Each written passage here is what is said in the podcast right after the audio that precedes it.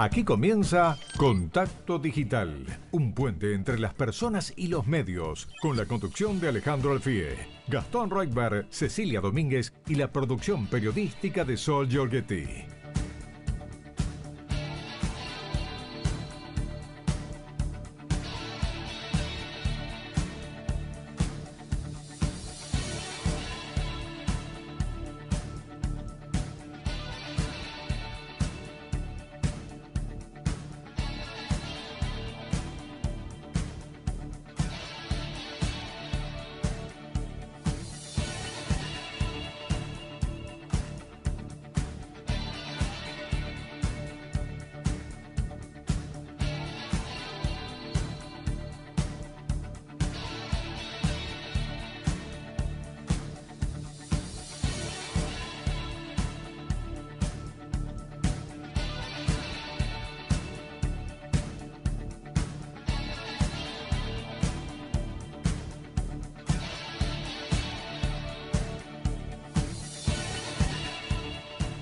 Buenas tardes a todos los oyentes de Radio Rivadavia. Les habla Alejandro Alfí en esto que es Contacto Digital. Hermosa y fresca tarde en Buenos Aires. Son las 3 de la tarde y 4 minutos. Y acá estamos con equipo completo de Contacto Digital. Bravo, lo logramos. Cecilia Domínguez, ¿cómo le va? Buenas tardes. Hola, Ale, Gastón, ¿cómo les va? Muy bien, y Gastón Reuter, ¿cómo ¿Qué le va? tal? ¿Qué tal? Qué alegría vernos. Sí, Sí, sí, sí, realmente un placer enorme. Digamos que no es solo por vacaciones, es por trabajo que a veces no, No, nos no, encontramos, claro, ¿eh? por no, supuesto. no, Por trabajo y a veces también por temas de salud y cosas que pasan en la vida, ¿no? Y además hay que decir que Contacto Digital, como mantiene enero y febrero, entonces tenemos que ir rotando claro. con el tema vacaciones, etcétera, porque quizá hay otros programas que dicen, bueno, enero no estamos. No, nosotros mantenemos siempre durante el verano, pero después tenemos que ir rotando para que algunos se tome vacaciones, como fue, bueno, acá el caso Bueno, para no dejarla bueno, sola, tocaba. antes nos tomamos vacaciones nosotros. ¿eh? Marzo me tocaba. Y además Claro. este Sí, mes, obvio. esta semana fue mi cumpleaños, así que... Ah, bueno. Ahí otro Está bien, aplauso. Está bien, está bien, está bien. Otro aplauso, Recibimos regalos para Ceci en esta tarde de sábado. También. Los Sí. que quieran enviar algo.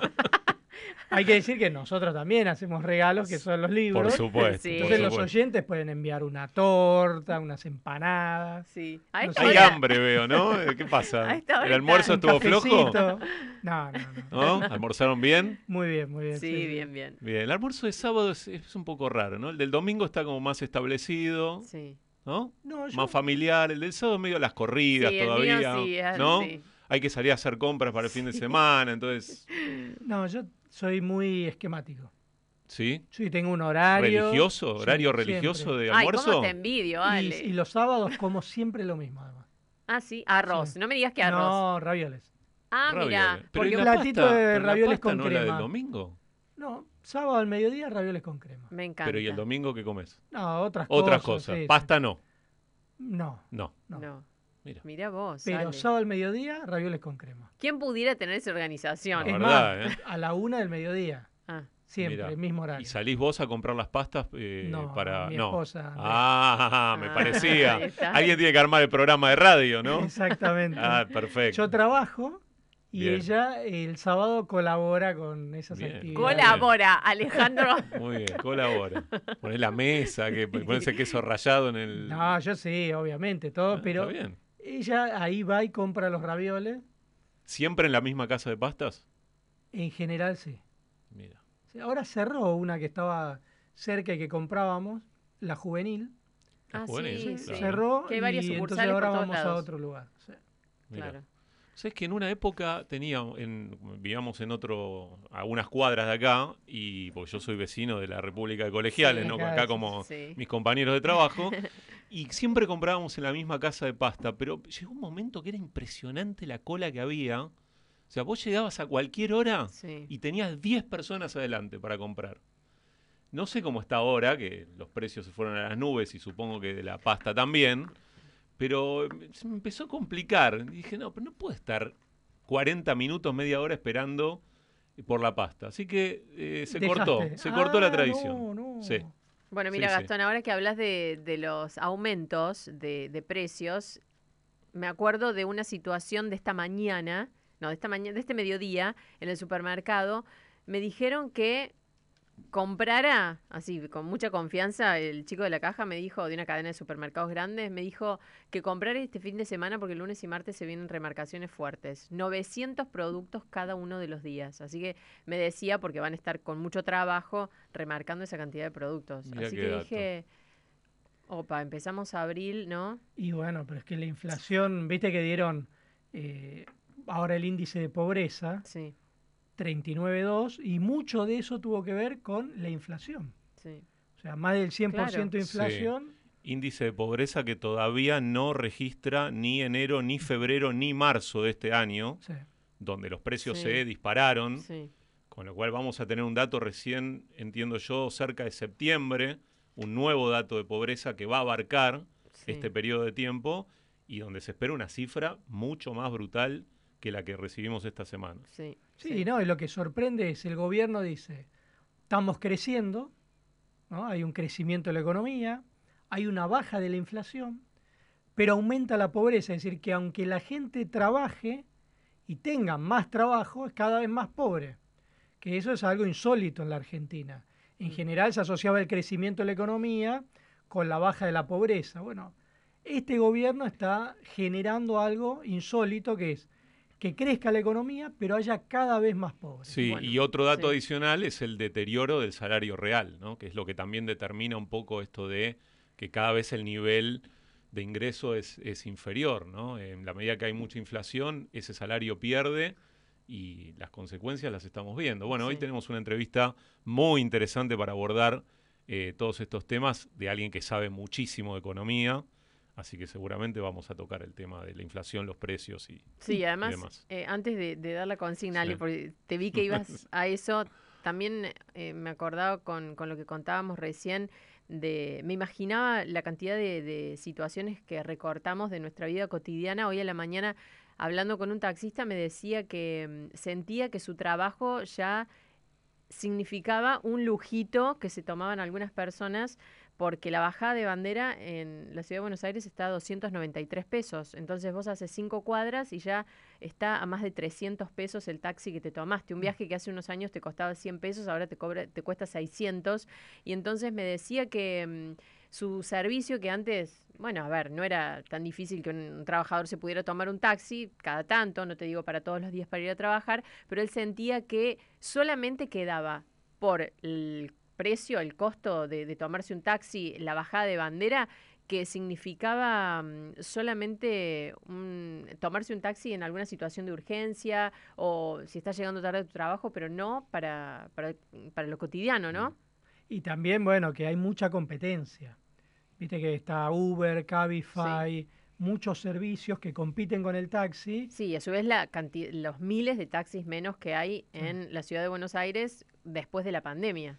Sí, esos servicios igual llegan y desembarcan en las diferentes ciudades con un precio hipercompetitivo, ujú. revientan el mercado, es Sí. decir, acaparan gran parte del mercado y después te aumentan los precios. Si uno compara lo que sale, el más famoso, digamos, que está dando vueltas acá en. Buenos Aires, a lo Sí. que salía cuando se lanzó, es impresionante el aumento El que ha tenido en los sí, últimos sí. tiempos. Y eso tiene que ver con que capturó una porción grande de mercado. Sí, claro, la idea antes era que ese servicio de aplicación era mucho más económico que un taxi que te tomabas en la calle y ahora no, ahora es totalmente al revés.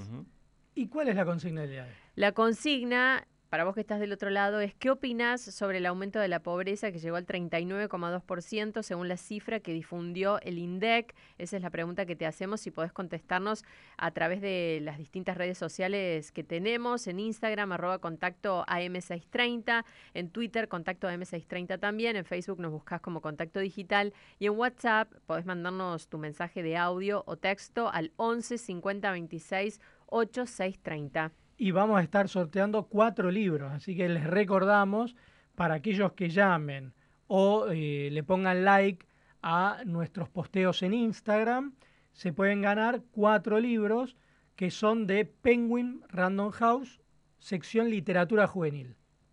Me encanta. Así que Para regalar, ahí eh, tienen Si uno no es juvenil, puede regalarle a alguien juvenil en la familia. ¿eh? exactamente. Pero bueno, acá tenemos, eh, Alejandro, siempre nos estamos yendo, de Verónica Zucaxer, y La leyenda de los invencibles de Horacio Convertini. A mí me tocó El rastro de la canela para regalar Liliana Bodoc en uno de los sorteos. Y No soy el lobo de María Inés Falconi. Eh, si quieren, digan a cuál quieren eh, Claro. ganar y dejen los últimos tres números del DNI. Así cuando hacemos el sorteo tenemos más datos como para identificar a ver quién ganó estos libros. Gentileza de Penguin Random House.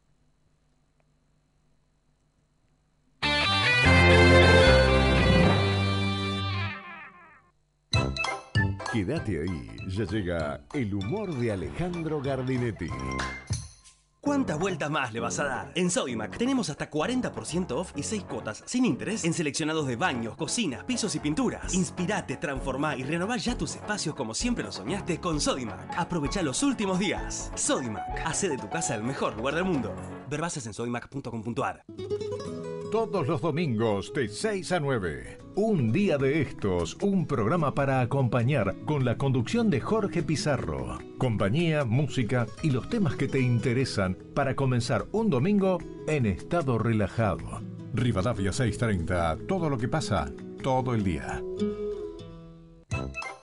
¿Por qué los políticos son siete mesinos? Porque ni la madre los aguanta nueve meses.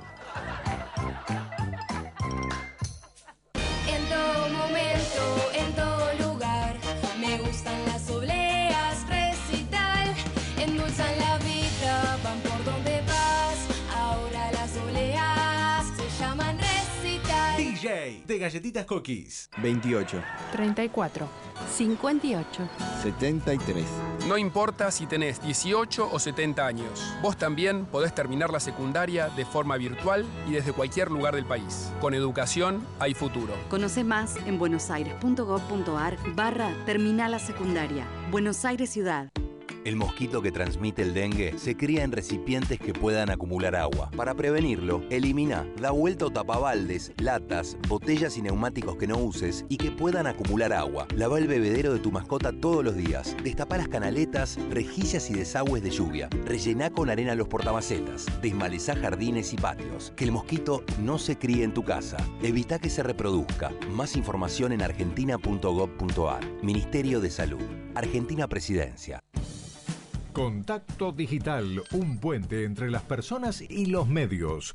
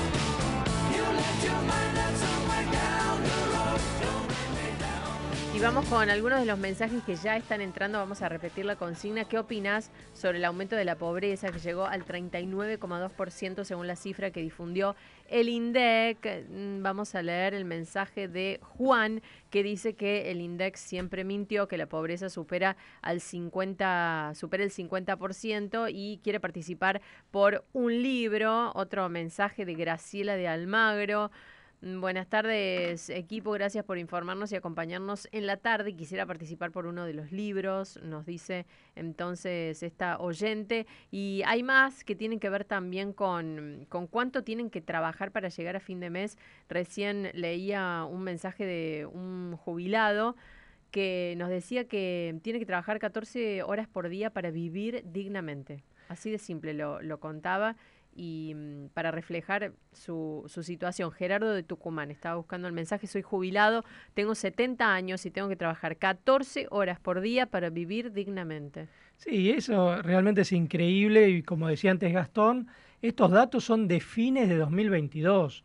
Todavía faltan los primeros meses del año que fueron mucho más duros que los últimos meses de 2022. Hay una constante, Ale, de lo que decía Ceci recién eh, en cuanto al testimonio de- del oyente, eh, que hay mucha gente que tiene muchos trabajos. ¿no? Sí. Antes, eh, yo recuerdo, no sé, hace 30 años, ¿no? Eh, me acuerdo de ese momento, y muchos argentinos tenían un único trabajo con el cual, digamos, vivían, algunos más holgadamente, otros más ajustados, pero era un trabajo. Ahora hay gente que tiene tres trabajos y hasta cuatro para que cubrir esa franja horaria que vos decís, Ceci, y apenas le alcanza para poder subsistir. O sea, eso también es una es un, un claro, una clara señal de que evidentemente hay algo en la economía, en el deterioro del salario real, que obliga a alguien a tener más de un trabajo para poder juntar eso mínimo que necesita para poder vivir todos los días. Sí, también me acuerdo de una situación. Hace unos días un señor que me contaba con una familia, con un hijo,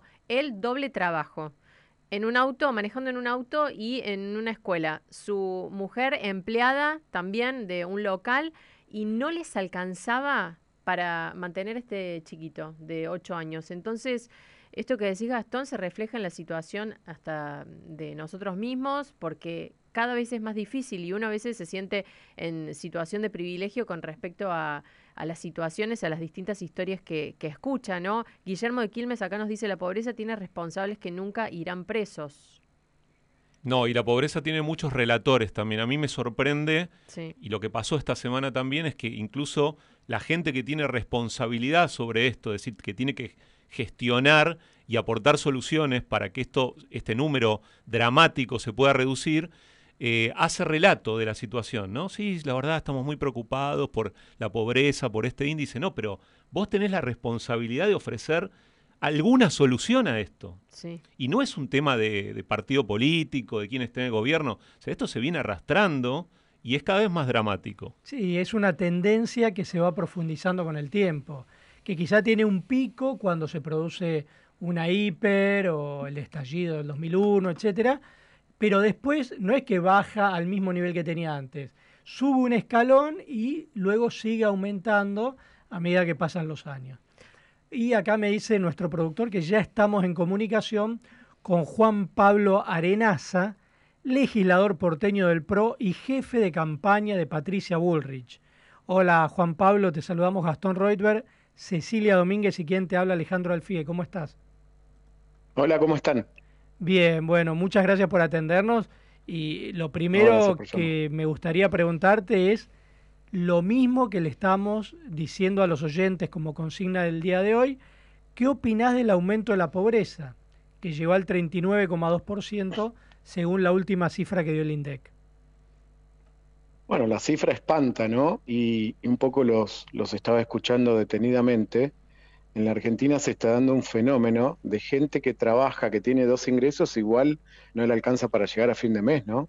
Yo recuerdo eh, cuando yo era, cuando yo empecé a estudiar y empecé a trabajar, a mí con mi sueldo eh, me alcanzaba para alquilar, para mantenerme y para hacer mi vida, ¿no? Y hoy es impensado, ¿no? Chicos de 23, 24 años con un sueldo, trabajando todo el día, no les alcanza para alquilar y menos para, para, para pagarse una universidad, si van a una universidad paga. Pero la verdad que la situación es dramática, ¿no? Y, y el problema más serio que estamos viviendo hoy, que acentúa eh, los índices de pobreza, es el tema de la inflación, donde todos, todos los días somos más pobres, ¿no? Y- Ahora, ¿cómo, y- cómo se claro- sale de, de ese nivel tan alto de pobreza? No, yo creo, y, y estamos trabajando para eso, que hay que hacer un cambio muy profundo en la Argentina, digamos, un cambio y tenemos que entender de una vez por todas que teniendo los déficits fiscales que tenemos, teniendo leyes laborales antiguas, eh, no eh, trabajando eh, eh, en, conjunto con el sector privado y el sector público para crear riqueza, para que haya trabajo para la mayor cantidad de argentinos posibles. Si no hacemos cambios profundos, vamos a seguir eh, enterrándonos cada día más, ¿no? Ahí eh, uno de ustedes decía recién que no solamente es un problema de una, de una crisis momentánea, los, pisos, los pisos de, de, pobreza son cada vez más altos, ¿no? Entonces, uno puede, en algún momento puede tener una crisis y puede aumentar la pobreza, pero esa pobreza cada día es más alta y, y, los porcentajes son cada vez más alarmantes, ¿no? Con todo lo que implica eso para un país que no debería tener esos índices de, pobreza. Porque si uno mira eh, a sus vecinos, si uno mira a Brasil, si uno mira a Uruguay, si uno mira eh, otros países de Latinoamérica, el caso peruano, por ejemplo, donde en los últimos 20 años han reducido sus, sus índices de pobreza, digamos. No estamos comparándonos con países europeos o países lejanos, estamos hablando de países que son cercanos a nosotros. Y no importa si es la derecha o la izquierda que gobernó, digamos, han, han aplicado políticas públicas que tienen que ver con ordenar el déficit, con bajar la inflación y, y dejar de originar pobres todos los días, ¿no?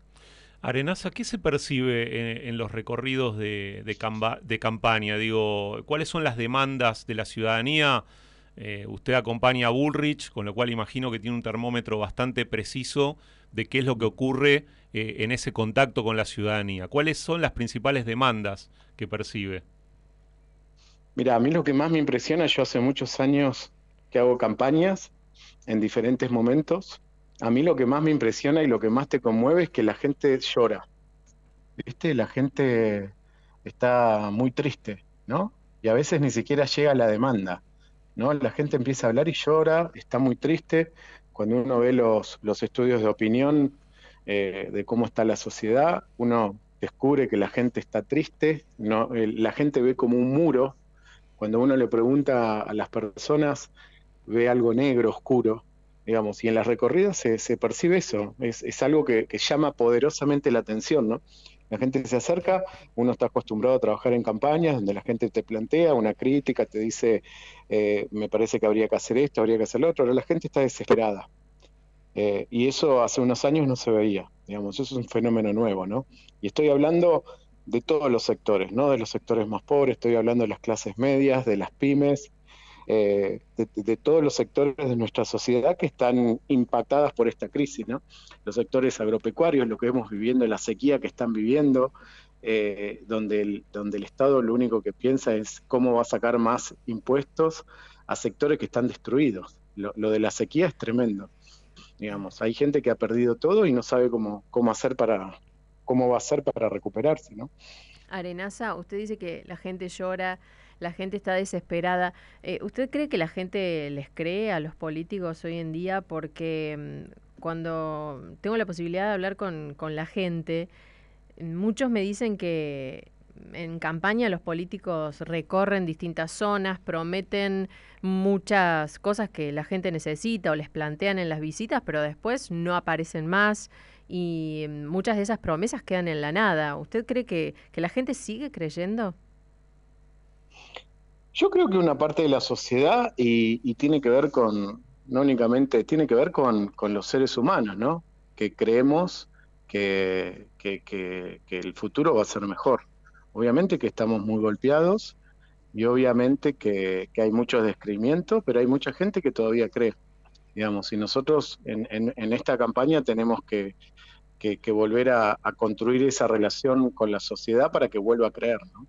Eh, igual comparto lo que decís vos, hay mucha gente muy desesperanzada, eh, pero, pero la gente se acerca y, vuelve a confiar, digamos, y está en nosotros no defraudar esa confianza que se empieza a construir, digamos, y con temas concretos, ¿no? Porque hay temas, hoy los problemas que, más te plantea la gente tienen que ver con la economía, con la inseguridad que hay, eh, con la falta de perspectiva hacia el futuro, Digamos, eso, esos son los, los, problemas más grandes que ve la, la, gente, ¿no? Que el salario no les alcanza, gente que, que tiene dos, dos trabajos y no le alcanza para llegar a fin de mes. Entonces, eh, creo que tenemos que hacer un trabajo muy grande para que la gente vuelva a confiar en nosotros. Vos eh, trabajás con Patricia Burrich, sos el jefe de campaña de su campaña electoral a la presidencia. Y ella esta semana dijo que eh, haría una fórmula cruzada ¿no? con un dirigente Sí. radical del interior del país. ¿Cuál es la idea de esa fórmula electoral que encabezaría Patricia Bullrich? Lo que, lo que Patricia eh, está planteando es que eh, el, gobierno que ella qui- quiere, quiere construir es un gobierno de una, de una coalición fuerte, ¿no? Donde ningún partido sea un, un actor menor, sino por la magnitud de la crisis que tenemos que enfrentar, más que nada, ¿no? Eh, tenemos una crisis muy grande y van a, va a haber que tomar medidas y cambios eh, muy profundos. Entonces, todos los partidos políticos de, Juntos por el Cambio tienen que ser protagonistas de este cambio. Y, y obviamente el radicalismo es un socio fundamental. Entonces, lo que, lo, que, lo que estamos pensando y lo que Patricia plantea es construir una alianza muy grande entre todos los partidos y eso tiene que ver también con, con que el vicepresidente podría ser eh, un, un candidato radical, ¿no? Eh, y bueno, obviamente uno piensa en gente del interior para, para tener una mirada más federal, pero bueno, todavía no, no, no tenemos ninguna definición al respecto, pero la idea tiene que ver con eso, ¿no? Con plantear eh, un, un modelo de gobierno donde todos los partidos sean protagonistas. En Contacto Digital estamos hablando con Juan Pablo Arenaza, jefe de campaña de Patricia Bullrich. Eh, Arenaza, ¿qué tanta importancia le asigna usted eh, a las encuestas eh, como faro en una campaña electoral? ¿Qué tanto se miran en el equipo? Para nosotros es una herramienta más, ¿no? Y, Patricia, en su carrera política, ha demostrado que, que lo que te guían son los valores, no las encuestas. Digamos, si fuera por eso, eh, ella no, no, no, no hubiera sido candidata porque las encuestas marcaban otras cosas, ¿no?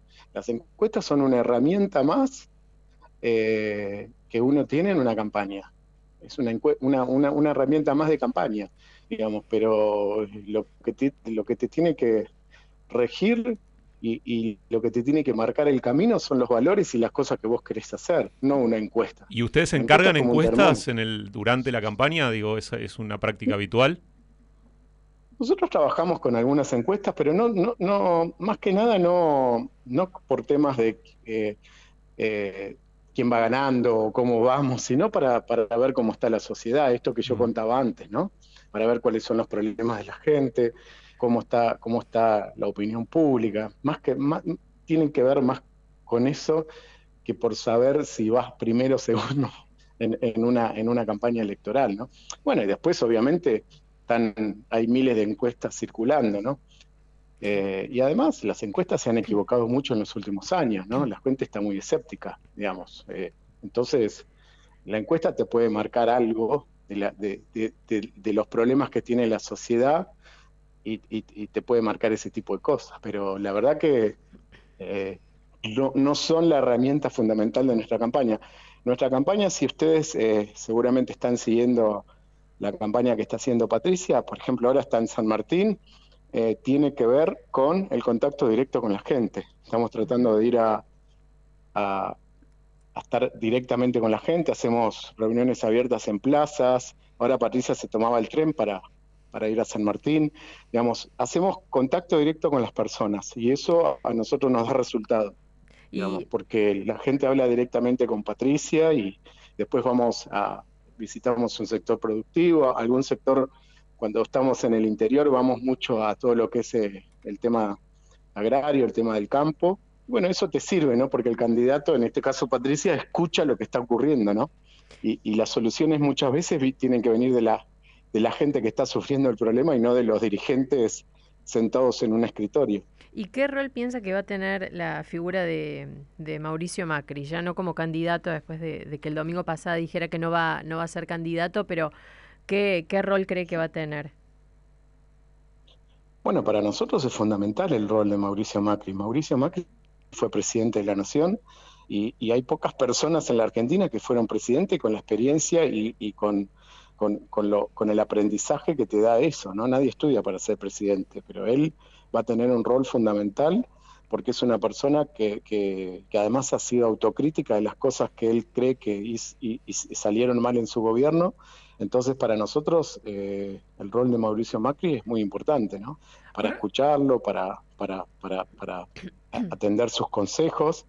Y además es el fundador de nuestro partido y es, y es nuestro líder. Entonces, para nosotros, el rol de, de Mauricio Macri es muy importante. Ahora, ¿no, ¿no hay un riesgo ahí de doble comando? Digo, por ejemplo, Mauricio Macri se mm. bajó de la carrera presidencial, pero dijo que él quería que haya un solo candidato del PRO en la Ciudad de Buenos Aires y ahora se están bajando algunos candidatos para que quede uno solo en la ciudad de Buenos Aires. Eh, digo, porque nosotros ya vivimos esto de que hay un jefe político y otro que después es presidente y genera algunos problemas. Sí, y es más, y él lo expresó, ¿no? Él lo expresó que él de ninguna manera eh, quería eh, ser un, estorbo para, para, en el caso de que ganemos, eh, y que haya este tipo de interpretaciones. Digamos, él quiere ser una persona de consulta, pero el presidente es uno, ¿no? La persona que gane va a ser una sola. Además venimos de una experiencia un poco traumática, ¿no? Porque quizá en otro país no sería tan grave, porque vieron que, eh, digamos, en otros países el rol de los expresidentes está muy definido, digamos, uno va a México y hay muchos expresidentes, uno va a Uruguay y hay muchos expresidentes, uno va a Chile, digamos, son personas de consulta que hacen conferencias por el mundo, digamos, eh, la calle fue a, la asunción de Lula con, con dos o tres expresidentes, digamos, el rol de un expresidente en, en los países del mundo normal, eh, tienes un rol normal. Lo que pasa que, bueno, acá venimos con experiencias un poco traumáticas. Y largas también, ¿no? La alternancia no, no es un atributo argentino precisamente. Claro, por eso. Entonces, eh, obviamente que, tenemos que tener recaudos ante esta situación, ¿no? Lo que estamos viviendo ahora, donde hay un presidente que no, que no tiene poder y una vicepresidente que es la que está gobernando, digamos, entonces obviamente que la sociedad ve eso y se, y se espanta. Pero bueno, tenemos que tratar de lograr que, que la figura de los expresidentes sea normal, digamos, que no sea traumático, ¿no? Yo sé que es difícil y yo sé que van a pasar algunos años para eso, pero yo estoy convencido, y además Mauricio Macri lo ha dicho, que él va a colaborar para que eso ocurra. Digamos, no va, eh, nunca, nunca pensaría que Mauricio Macri eh, con algún comentario, con alguna actitud, quiera lastimar su propio gobierno, digamos.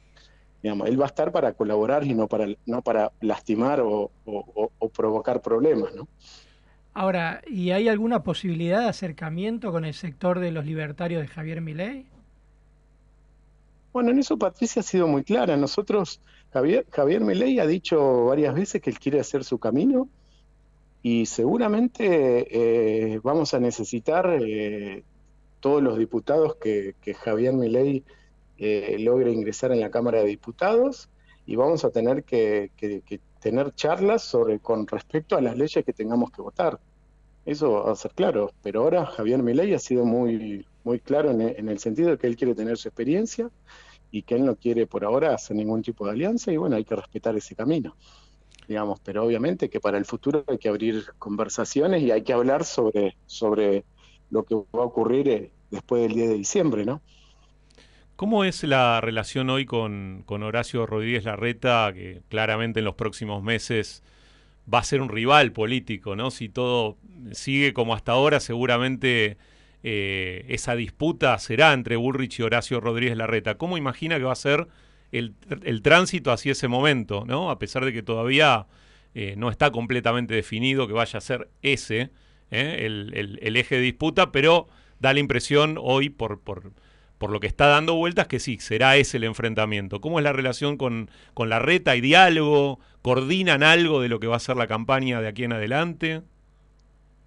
Bueno, ahora estamos trabajando cada uno en, hay equipos eh, técnicos que están trabajando planes en común, con algunos matices en algunas, en algunas situaciones o en algunas, eh, en, algunos temas. Eh, pero hay equipos técnicos que están trabajando de, todos los partidos que integran Juntos para el Cambio. Con respecto a la relación, bueno, tenemos, somos gente, tenemos que ser inteligentes y, tenemos que no hacer nada que lastime al otro, ¿no? Eh, y después, obviamente, que hay que marcar las diferencias. Eh, por ejemplo, les doy un ejemplo concreto para, para que se entienda. Patricia eh, desde que el momento que fue ministra y todas las veces que le preguntaron, siempre dijo que ella estaba en contra de que haya piquetes indefinidos en la 9 de julio. ¿no? Lo dijo siempre. Y, y si ustedes se acuerdan, cuando, cuando ella era ministra y ella criticaba eso, bueno, hacía algún, había algún tipo de debate ahí. Bueno, ella dice lo mismo ahora, y eso no significa que es un ataque a Horacio Rodríguez Larreta, porque en este caso es un contrincante en una interna. Ella lo piensa y lo dice y lo va a seguir diciendo, digamos. Y eso no quiere decir que está atacando a Horacio por una diferencia, o, o, o, algunas cosas que Horacio dice de Patricia, que, que son eh, miradas diferentes sobre un tema. Por ejemplo, lo de Rosario. Rosario lo planteó, el tema de Rosario y la inseguridad y lo que habría que hacer. Patricia lo viene planteando, que el ejército debería ir a Rosario, dada la situación crítica que están viviendo los rosarinos hace mucho tiempo. Incluso hasta gente misma del equipo de Horacio ha dicho que, ellos no estaban de acuerdo.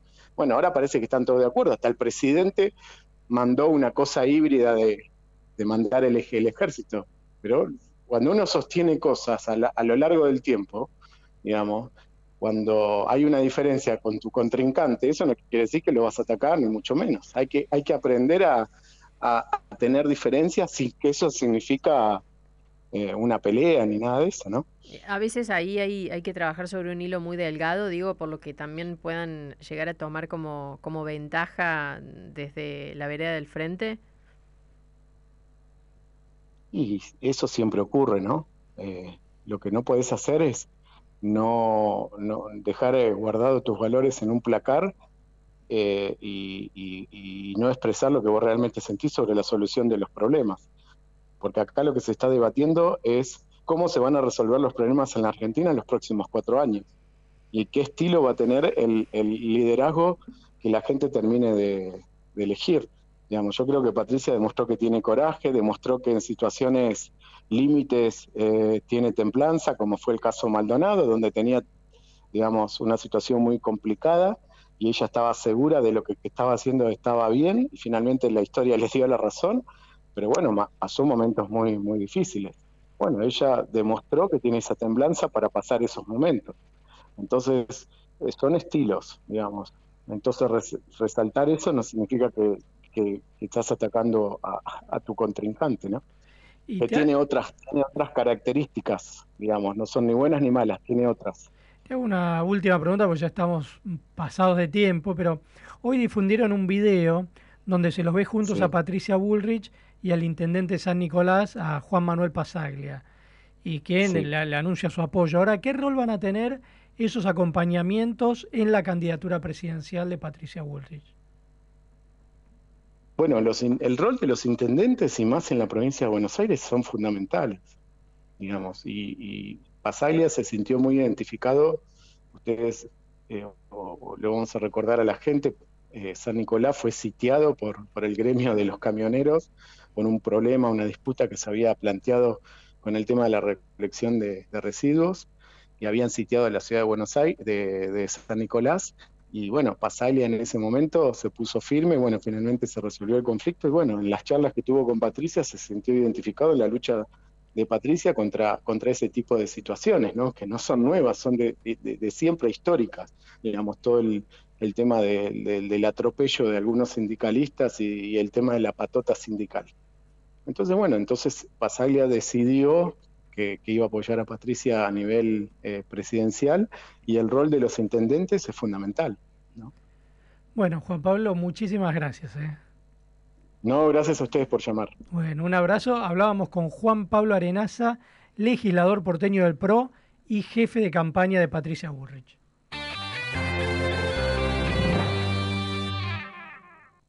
La batalla del sabor la gana cañoncitos de membrillo. Compartir y disfrutar momentos ricos, cañoncitos de membrillo.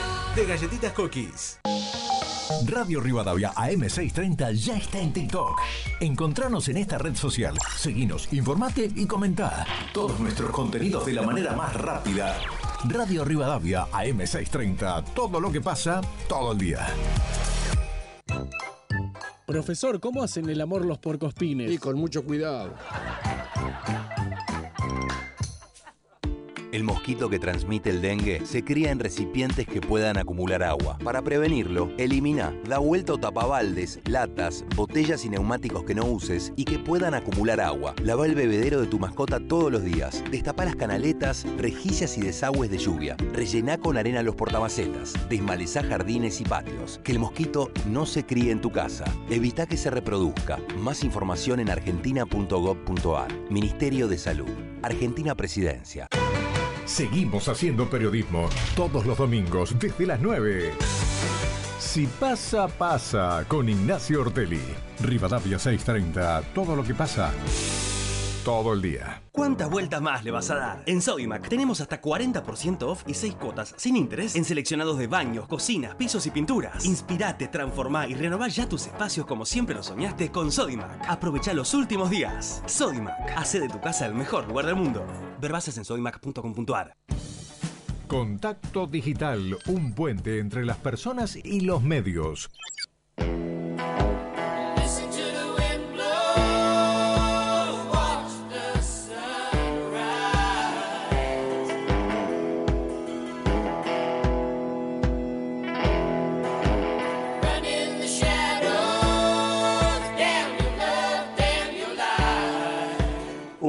Alejandro y equipo, te habla Marcelo acá de Santa Clara del Mar. Bueno, mirá, yo estaba leyendo el fallo de, IPF en contra de Argentina y para apelar a Argentina tienen que poner el 20% del reclamo, o sea que está en, un rango de entre 4.000 y 17.800 millones de dólares. ¿De dónde va a sacar la Argentina 4.000 millones de dólares para poner en garantía para apelar el fallo? Y esto está perdido, vamos, vamos a la época en que la fragata estaba embargada, que nos querían embar- embargar las embajadas, qué desastre.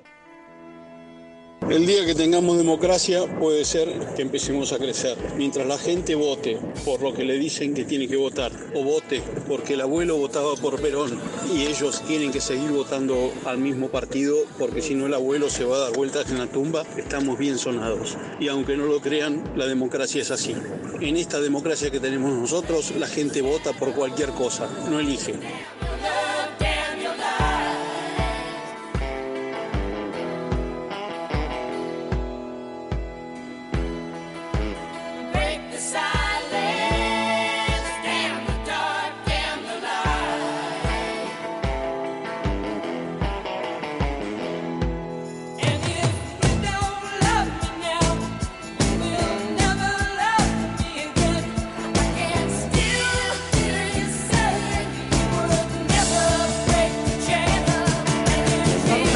Mensajes que se suman a los audios que escuchábamos recién. Buenas tardes, Contacto Digital. Soy Marcelo de Mar del Plata. Qué lindo, Mar del Plata. El mes pasado cobré mi jubilación el 8 de marzo y este mes el 14 del 4 me toca. 37 días encima que cobramos miseria, nos pedalean y tenemos que abonar nuestros servicios vencidos.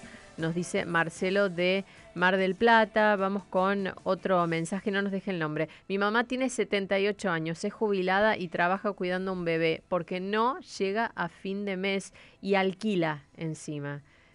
Situación complicada. Vamos con otro mensaje. La pobreza es lamentable. El bajo nivel de subsistencia es lo corriente. Me cuesta comprender cuál es el beneficio de insistir con este modelo. Es difícil generar trabajo. Es como decirle a los integrantes, decirles a los integrantes de mi familia, quédense sentaditos, ¿para qué?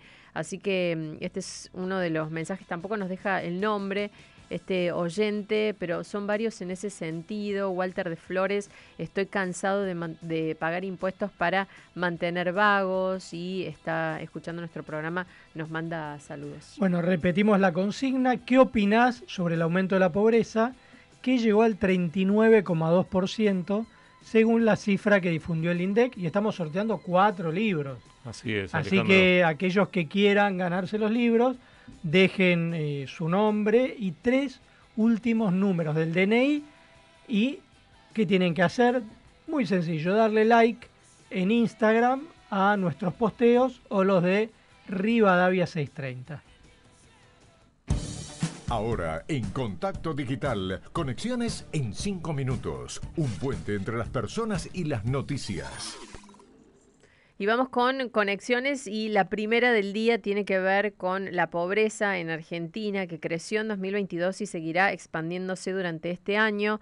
Pese al rebote económico y el alza del empleo, la altísima inflación y la licuación de ingresos se convirtieron en una máquina de producir pobres. La encuesta permanente de hogares del INDEC informó que la pobreza fue del 39,2% a fin de 2022. El mismo semestre de 2021 mostraba un número de 37,3%, mientras que el primero de 2022 había sido 36,5%. Si se proyectan a todo el territorio nacional, la cantidad de pobres son 18,1 millones. Se trata de más de un millón de nuevos pobres, pero si solo se tomaran los pobres del último trimestre, el cuarto y no del semestre, la cifra subiría incluso a 18,7 millones. Esto dijo la ministra de Desarrollo Social de la Nación, Victoria Tolosa Paz, una vez conocido el dato. Tenemos una situación muy angustiante que tiene que ver con un país que a pesar de sostener durante tres años, este es el tercer año que la Argentina entra en un sendero de crecimiento, todavía poder ir disminuyendo semestralmente la pobreza en la Argentina es un desafío sumamente todavía, me gusta decir, insuficiente en tanto los indicadores, por más que bajen, décimas o números importantes, seguimos teniendo niveles insostenibles de pobreza en la Argentina y de indigencia fundamentalmente. Pero es cierto que somos un gobierno desde que llega, desde que llegamos monitoreamos permanentemente, primero la infancia, lo dije recién, la oferta de cuidados, pero también garantizar la alimentación. Ahora parece como que fuera una relatora. Sí, es espectacular el que relato. opina ¿eh? sobre la. Pero es la ministra de Es Desarrollo la ministra. Social. Alejandro, es como ponerse contento porque metiste un gol olímpico, digo, en términos futbolísticos, metiste un gol olímpico en un partido de fútbol, pero perdiste por goleada. Eso es un poco el relato de Tolosa Paz. Sí, la senda del crecimiento, el empleo, pero la pobreza, el dato de pobreza es demoledor. Es que me parece que el gobierno no entiende que en la medida que haya un 100% de inflación, no hay manera de mejorar la situación de los argentinos. No, y más, mm, hay varios mensajes eh, que tienen que ver con, con este que nos mandó Juan de Bransen, que dice, pregúntenle al próximo político, al que sea, si no les da vergüenza que se le mueran criaturas de tres meses frente a sus narices en la capital federal por lo que pasó ayer eh, con esta chiquita de tres meses que, que murió en situación de calle con su familia al frente de la Rosada. Además uno ve cada vez más gente viviendo en la calle. Eh, hoy justo leía una nota que en Aeroparque había, en el aeropuerto había 50 personas durmiendo. Claro, todos los lugares de circulación y de acceso público que te protegen, que tienen un techo, que tienen, digo, que no, que te permiten no dormir a la intemperie, son lugares donde hay gente durmiendo. Sí, estamos Eh, hablando de esta época del año en la que empieza a hacer frío, Sí. en la que empieza, imagínate lo que va a ser en, en unos meses. Y estamos hablando solo de la ciudad de Buenos Aires, Sí, ¿no? No estamos supuesto. haciendo una radiografía a nivel país, que también debe ser eh, durísimo. Sí. Pero digo, menos relatores y más funcionarios haciéndose cargo de la gestión. Y creo que también en el momento que haya que votar hay que tener en cuenta estas Sí. cosas, porque detrás de una candidatura presidencial hay un equipo de trabajo y ese equipo de trabajo es el responsable de gestionar todo esto. Entonces, uno no vota solo el presidente, también vota a alguien en el que uno confía, presidente o presidenta, en, cua- en- en cuanto a su capacidad para armar un equipo de trabajo y resolver estos problemas. Esos son los momentos donde hay que votar y hay que decidir. Bueno, seguimos en conexiones. Alejandro Ceci, docentes y alumnos que cursan en la ciudad universitaria de la UBA, alertaron esta semana por la presencia de serpiente yarará, ¿sí? Escucharon bien, Sí. serpiente yarará en las inmediaciones de los edificios. Se trata de una especie que es considerada oficialmente de importancia médica en Argentina por las mordeduras que puede causar. Si bien las autoridades de ciencias exactas y naturales publicaron un comunicado en el que indican que el desplazamiento de las serpientes desde la zona costera podría asociarse al calor, esta semana con temperaturas mucho más bajas se vieron la yarará hasta en las escaleras del acceso a la Facultad de Exactas y en las sendas peatonales. Al parecer, esta mayor presencia de serpientes se debe a las obras que se están llevando a cabo en la zona de la Reserva Costanera Norte. Así que atentos a los que practican algún deporte por ahí por la zona del campus de deporte de Ciudad Universitaria o van a cursar, están dando vuelta a estas serpientes, hay que tener cuidado, digo, no es que a uno le saltan, pero hay que estar atentos porque las mordeduras pueden traer problemas. Y te agrego algo con el tema de los mosquitos y el dengue, que realmente eh, se puso este último mes muy complicado. Eh, a todo el mundo hay que recomendarle que se ponga repelente en lo posible, que limpien los cacharros y los dejen sin agua. pero se está viendo una invasión de mosquitos. Y yo te- les voy a decir algo, hasta ahora no veo una campaña oficial, ya sea eh, para desinfectar todos los lugares, como para hacer eh, Prevención. prevención y que la gente sepa cómo protegerse de esto. Mm. Me tocó esta semana hacerme un test, Alejandro, porque la semana pasada tuve algunos síntomas compatibles con, con dengue. Afortunadamente me dio negativo. Es un análisis de sangre, digo, para los Sí. que quieran saber, un análisis de sangre Sí. normal Sí, y demora 48 horas en eh, recibir uno por mail el resultado. ¿sí? De esa manera uno se queda tranquilo. Recordemos, algunos de los síntomas son dolor corporal intenso, fiebre, eh, algún tipo de diarrea o gastroenteritis eh, y dolor, por ejemplo, detrás de los ojos. Así que si aparecen esos síntomas, eh, es importante hacerse el testeo. No está tan muy divulgado lo del testeo, Sí, pero sí. creo que es importante decirlo. Y vamos con una más, la tercera conexión del día, que tiene que ver con el tema de, de la semana. El músico y conductor Jay Mamón dio una entrevista, se la dio Jorge Real tras la denuncia en su contra por supuesto abuso sexual que hizo Lucas Benvenuto. El músico y conductor se había expresado primero a través de un comunicado y después en un video que publicó en sus redes sociales. No violé, no, no abusé y no drogué a nadie, había asegurado en la grabación de siete minutos, en mano a mano entre Real y Juan Martín Rago, como es su verdadero nombre. Se grabó este jueves en el departamento del conductor de la Peña de Morphy y se emitió al día siguiente en Argenzuela por C5N y sin su abogado, solo acompañado por una amiga, Jay Mamón decidió por fin romper el silencio. Te agradezco a vos el voto de confianza, empezó diciéndole Jay a Rial, te elegí porque no somos amigos, le dijo el conductor al periodista y en otro momento de la entrevista expresó lo siguiente. Porque yo no puedo soportar que sigan repitiendo y repitiendo y repitiendo y repitiendo que porque proscribió o prescribió, no sé cómo se dice, sucedió. Porque tu frase textual, Jorge, cuando te vi en televisión fue, y perdóname que te lo diga, No hay problema. que haya prescripto no quiere decir que no haya pasado. Esto pasó. Yo te vi en la tele decirlo.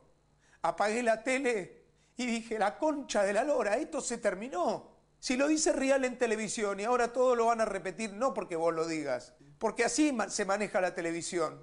Entonces ahora, ¿cuál es el debate? ¿Ese? ¿O cuántos años tenía cuando arranqué una relación de amor con una persona en la cual nos amamos, nos cuidamos y nos quisimos? ¿Cuál es el debate? Yo no tengo nada contra Lucas, nada. Si dije que quiero juicio por la verdad, es porque yo no soporto que sigan repitiendo lo que están diciendo. Si yo digo que quiero, no sé, que las calumnias, que las injurias, nunca lo dije eso, pero si se supone que yo y- y fu- fuera por eso, es porque no soporto esto. Pero te digo la verdad, no quiero nada de eso. Bueno, realmente... Qué ah, difícil el tema. Mira, acá hay que decir algo y es que hay un sector de la sociedad que en algún momento naturalizó el abuso de menores. Y esto hay que decirlo claramente. Gente que participaba de fiestas en las cuales había menores de edad que eran casi como entregados a famosos y ricos eh, como para que tuvieran relaciones con ellos, chicos de 14, 15, 16 años, traídos de las provincias, muchas veces eh, de Misiones o de otros lados, situaciones eh, familiares muy complicadas. El caso este de Lucas, por ejemplo, se sabe que la madre era adicta, un padre ausente, él que había sido abusado de niño y cayó en redes de trata de personas. Entonces lo que hay que decir es que eh, acá hay situaciones en las cuales personas muy famosas consideraban normal salir con chicos de 14, 15, 16 años y abusar de ellos. Drogarlos, emborracharlos, situaciones que no eran de pareja, entre comillas, normal. Porque uno entiende que eh, puede haber relaciones homosexuales, por ejemplo, sin ningún inconveniente, eh, incluso pueden casarse, pueden adoptar, etcétera. Pero en el caso de Jay Mamón, él justifica eso diciendo, bueno, hace 14, 15 años se hacían muchas cosas que hoy no se justificarían.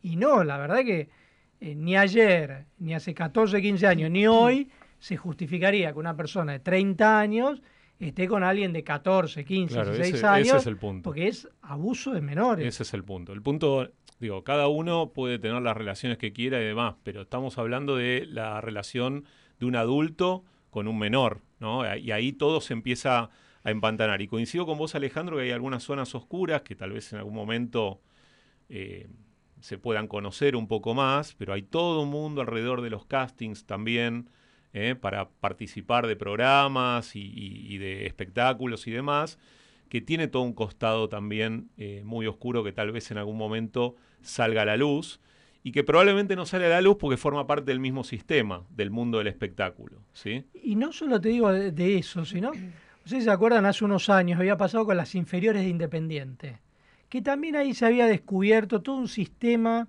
de captación de menores, de cómo eh, había redes de trata, abuso infantil. Pasaron casi cinco años, no pasó nada. No tenemos un solo detenido, no se hizo el juicio oral. Es decir, que también ahí hay una cobertura de parte de la justicia que no avanza en estas situaciones. Y en el caso de Jay, de Jay Mamón, cuando se quiso hacer el juicio, en tres meses se declaró que no, que ya había prescripto y que no había más nada que hacer. En tres meses. Entonces yo le decía, bueno, lo de Independiente, donde hay pruebas muy comprometedoras para muchísima gente, están todos libres, no hay juicio. Me parece que ahí también eh, hay una cobertura, eh, diríamos, judicial, a veces política, a veces porque son ricos y famosos. Claro, hay una relación de fuerza eh, eh, tremendamente desigual, ¿no? Sí, sí. Eh, una cosa es alguien que tiene influencia, que tiene manejo de los medios, que tiene cámara, que puede levantar un, un teléfono, digamos, y salir al aire para decir lo que tenga que decir. Y otra cosa es una persona vulnerable, que no tiene exposición. Digo, eso también eh, es un punto a considerar. Y creo que cuando ocurren estas cosas, eh, uno cuestiona ese sistema. Sí, una, a mí lo único que me gustaría decir es que hay un libro que se llama El consentimiento, que es de Vanessa Springora. Yo no sé si lo leyeron, pero yo lo leí hace unos años. Es una escritora francesa que se anima después de muchos años a contar una situación de abuso que vivió a los 13, 14 años. Una relación con un escritor muy famoso francés que escribía en sus libros sobre abusos, sobre pedofilia y mm, cómo eso era avalado en, en una Francia de hace 30 años. Y ella cuenta cómo a sus 14 años estaba enamorada, entre comillas, de este hombre, que era 30 años mayor que ella, y cómo ella con el tiempo se fue dando cuenta que eso no era amor, era abuso, era manipulación. Y está tan espectacularmente contado que de verdad uno puede entender estas situaciones, ¿no? Que a veces se escuchan muchas, muchos planteos, dudas, y bueno, creo que este libro, que es un caso real, te lleva a entender situaciones como estas, estas denuncias tremendas que, que hacen menores que fueron abusados. Y está bueno que se animen a hacer estas denuncias Siempre. para que se deje de naturalizar Sí. estas situaciones de abuso sexual.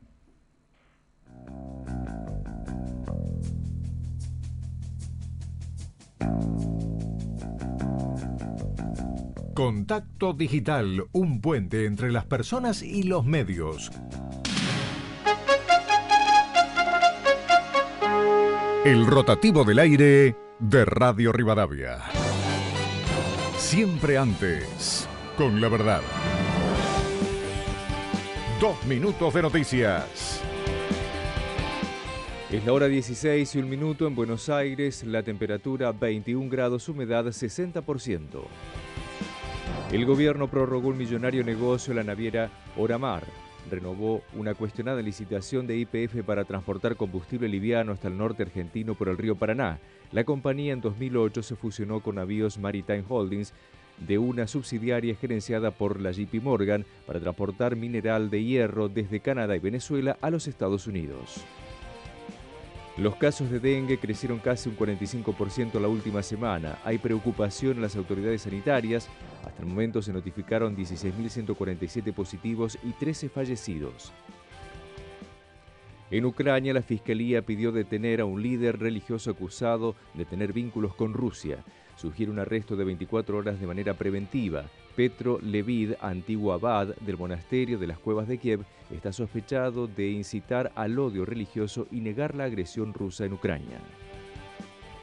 Novena fecha de la Liga Profesional de Fútbol. Boca le gana 1 a 0 a Barraca Central. A las 19 jugarán San Lorenzo Independiente, media hora más tarde Racing Huracán y desde las 21.30 Tigre Lanús. Radio Rivadavia, AM630. Todo lo que pasa, todo el día.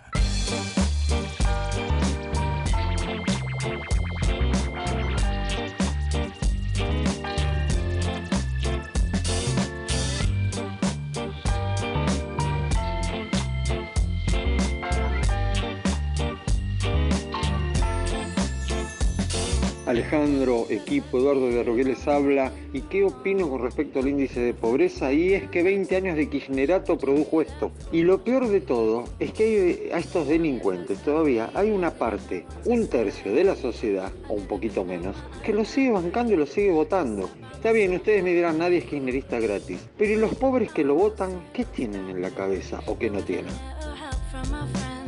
Mira, por más que sigamos opinando y sigamos nos rasgando las vestiduras, el gobierno sigue aumentando, todo sigue aumentando, pero no solo la comida, la comida, los impuestos, la patente de los autos, ahora la BTV de los autos, la nafta, todo sigue aumentando. Entonces, por más que opinemos y dejemos de opinar, no paran. Hola Radio Rivadavia, qué bueno escucharlos. Yo también soy jubilada, voy para los 77 años y trabajo de la mañana a la noche en una máquina, porque no me alcanza. Tengo que hacer ese sacrificio que va a ser, pero yo no sé por qué no lo saco, yo no sé el pueblo por qué se tiene que juntar a sacar a esa gente. Besos grandotes, eh.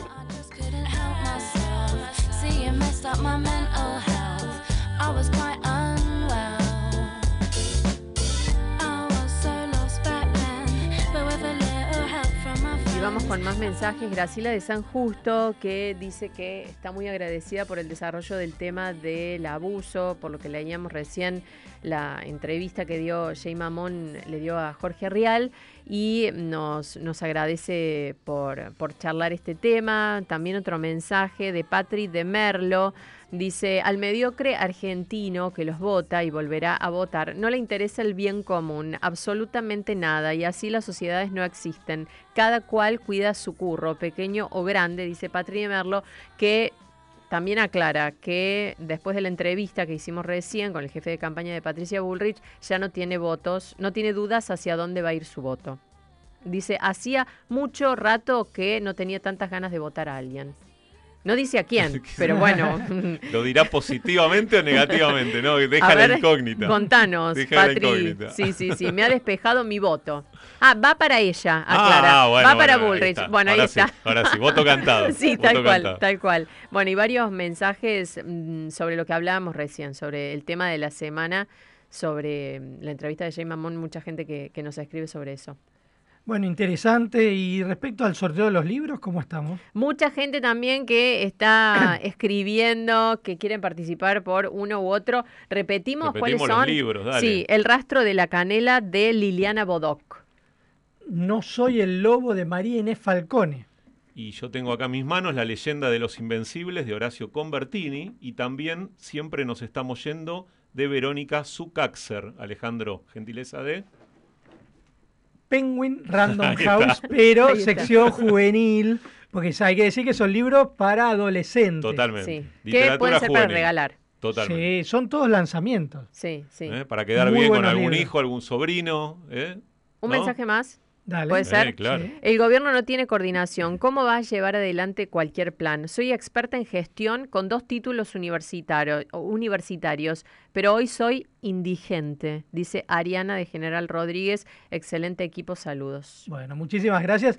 Y hablando de libros, vamos a hablar con el autor, yo le voy a decir, del último libro que leí, que se llama El Planiferio Y Invertido. me dijiste uno de los mejores libros que Uno de los mejores libros que leí este año exactamente.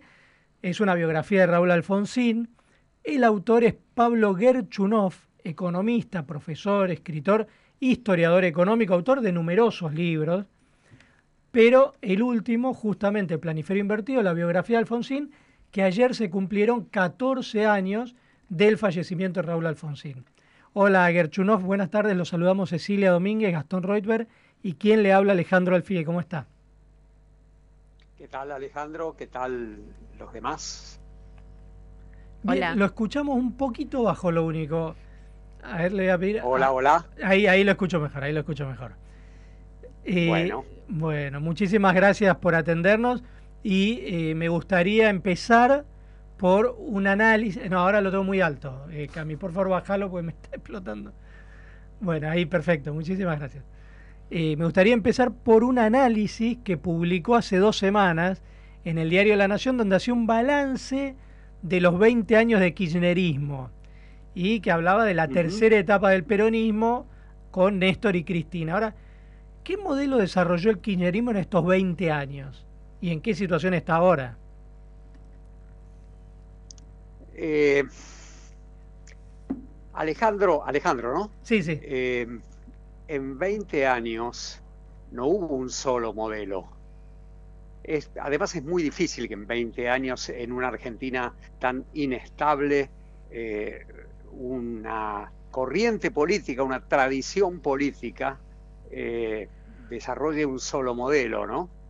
Eh, lo que lo une todo es que el kirchnerismo es aquella versión del peronismo que nació con Perón en 1944-45, que se encuentra por primera vez con una sociedad desigual y fragmentada, no con la sociedad homogénea que era el rasgo distintivo de la Argentina de Perón. Y a mí me parece, y es lo que quise decir en ese libro, en esa nota, perdón, que eh, al kirchnerismo, el kirchnerismo se quedó perplejo frente a la fragmentación, en el momento inicial frente a la desocupación, pero después la pobreza, la marginalidad, eh, la gente que cumplía, que no llegaba a cumplir con 30, 40 años de aportes y no podía jubilarse. Y al principio intentó resolver la cuestión simplemente con, una variante que, conocida en la Argentina. El crecimiento lo va a arreglar todo. Y en verdad, entre 2003 y 2006, la Argentina creció y creció mucho. Lo que dejó perplejo al kirchnerismo era que después de tres, cuatro años de crecimiento, la fragmentación de la sociedad, la pobreza, la marginalidad, habían cedido, pero no habían cedido tanto y eso los llevó a un cambio de política, a un cambio de política en donde con el tiempo, yo diría, la variable central de la política económica kirchnerista fue la expansión del gasto público como pegamento social. Y es muy difícil que salga bien así, ¿no? Ahora. Porque eso termina. Sí. No, sí, sí, sí, no, sí que estabas diciendo. Que eso termina mal, digamos, básicamente. Eh, bueno, de hecho no digo esto va a terminar mal. Yo diría esto está mal, está muy mal. Yo escuchaba recién los llamados de los oyentes y estaban reflejando algo, ¿no? Los, eh, los, llamados de los oyentes estaban reflejando enojo. Un enojo que a mí me hace acordar no con la, en, el mismo orden de magnitud, pero me hace acordar a 2001, 2002, ¿no? Eh, eh, ¿por qué cree que a la Argentina de hoy le faltan dirigentes como Alfonsín que pongan a la Constitución por arriba de todo? es un gran problema de los últimos años.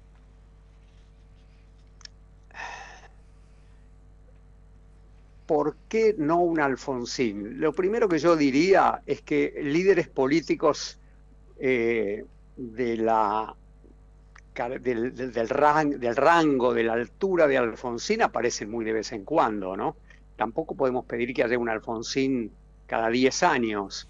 Lo segundo que diría es, es llamativo que estemos conversando esto, que estemos dándole este orden de magnitud de Alfonsín cuando Alfonsín terminó con una hiperinflación. Esto a mí me hace, me lleva a la reflexión, ¿no? Debe haber sido un líder político de mucha significación para que estemos valorando su significado institucional por encima de su fracaso económico, porque sería eh, mentirnos a nosotros mismos que no pongamos ese fracaso económico en el, eh, como, como un condimento más del análisis de la historia de Alfonsín. ¿O será que estamos Es acostumbrados al fracaso económico? Entonces eso no nos llama tanto la atención, no sé. Eh, eh, usted sabe que yo creo algo parecido a eso. Eh, yo a veces me digo, bueno, si todos fallaron ya entonces, en, en la economía digo, si todos fallaron en la economía, entonces, como Alfonsín también falló en la economía, entonces valoramos algo que Alfonsín nos dejó y que como está naturalizado, no, no, no, no, no le damos tanta relevancia y es el hecho de que vivimos en las instituciones creadas en el 83. Esto es una democracia republicana. Y yo los invito a mirar el resto del mundo para darse cuenta que aún en países de la democracia occidental en su origen, la democracia republicana está siendo puesta en cuestión, ¿no? Diría, eh, digo, incluso, por ejemplo, en los Estados Unidos, ¿no? Eso es lo que nos legó Alfonsín, eso es lo que nos legó Alfonsín y creo que eso es lo que hace de Alfonsín un líder político, un caudillo político tan valorado, ¿no? Pablo, en algunos resúmenes de, de su libro eh, se puede decir que mm, las páginas de, de su libro muestran a un Alfonsín casi desconocido. ¿Qué es eso que es casi desconocido? no sé, yo a mí no me parece que sea, digo, yo muestro un Alfonsín. Sí. Eh, ¿Pero qué cree que puede ser algo que no, no sea tan de público conocimiento, o que sea un dato más escondido, o que no haya sido tan divulgado Bueno, en algún momento? yo- yo creo que Alfonsín fue, sobre todo en su historia personal, dos momentos de extraordinaria inspiración. El primer momento es el 82-83, los que vivieron se lo recordarán, eh, los jóvenes podrán aprenderlo. Eh, el 82-83 es la construcción de una eh, salida democrática para una dictadura de horror, para una dictadura terrorista, que, na- que pocos pensamos, me incluyo, en aquel momento, que iba a terminar tan bien como terminó. Esto es que iba a terminar con el triunfo, con... A ver, lo que ocurrió en el 83 es que el peronismo perdió el invicto. Por primera vez en elecciones libres. Exactamente. Es primera vez en elecciones libres en que el peronismo perdía las elecciones. Y la- yo personalmente y muchos de mis amigos pensaban que eso era imposible. Yo me acuerdo que miraba con mi esposa, con Susana, la televisión, lo miraba Alfonsín eh, en la campaña electoral y decía, qué pena que va a perder este hombre. Porque yo daba, nosotros dábamos por sentado que iba a perder. Eh, y so- una asombro eh, alegre es el que vivimos cuando esa noche comprobamos, se, se constató el triunfo de lo nuevo en ese momento, el triunfo de una nueva política, porque democracia y república era en ese momento una nueva política. Esto es el- la primera inspiración. La segunda inspiración es mucho más controversial, es con Menem en el gobierno entre el 93 y el 94, la reforma constitucional. Nosotros no nos damos cuenta, eh, los argentinos no nos damos cuenta, pero en el 94 Argentina eh, pudo eh, votar en una convención constituyente por unanimidad, digo, con todas las fuerzas políticas participando, no digo por unanimidad, con todas las fuerzas políticas participando, la constitución más moderna de nuestra historia en una salida de consenso. ¿A cambio de qué? A cambio de algo que todo el mundo recuerda, la reelección de Menem. Pero a medida que pasa el tiempo, la reelección de Menem es menos importante que el cambio institucional que significó esa reforma constitucional.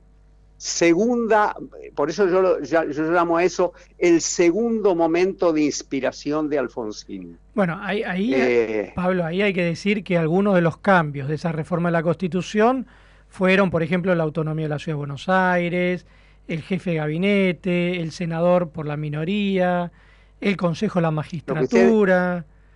Lo que usted está, algunas de esas cosas, sobre todo la última, el Consejo de la Magistratura, no funcionó del todo bien, digo, funcionó bastante mal, pero el resto cambió la arquitectura política de la Argentina.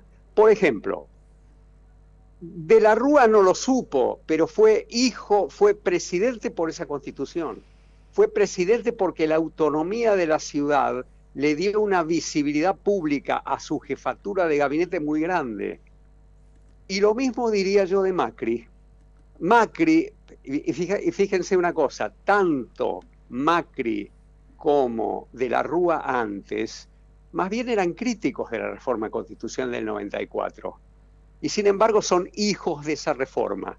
Esto es, lo que quiero decir, Alfonsín está presente entre nosotros eh, eh, a partir de esa construcción.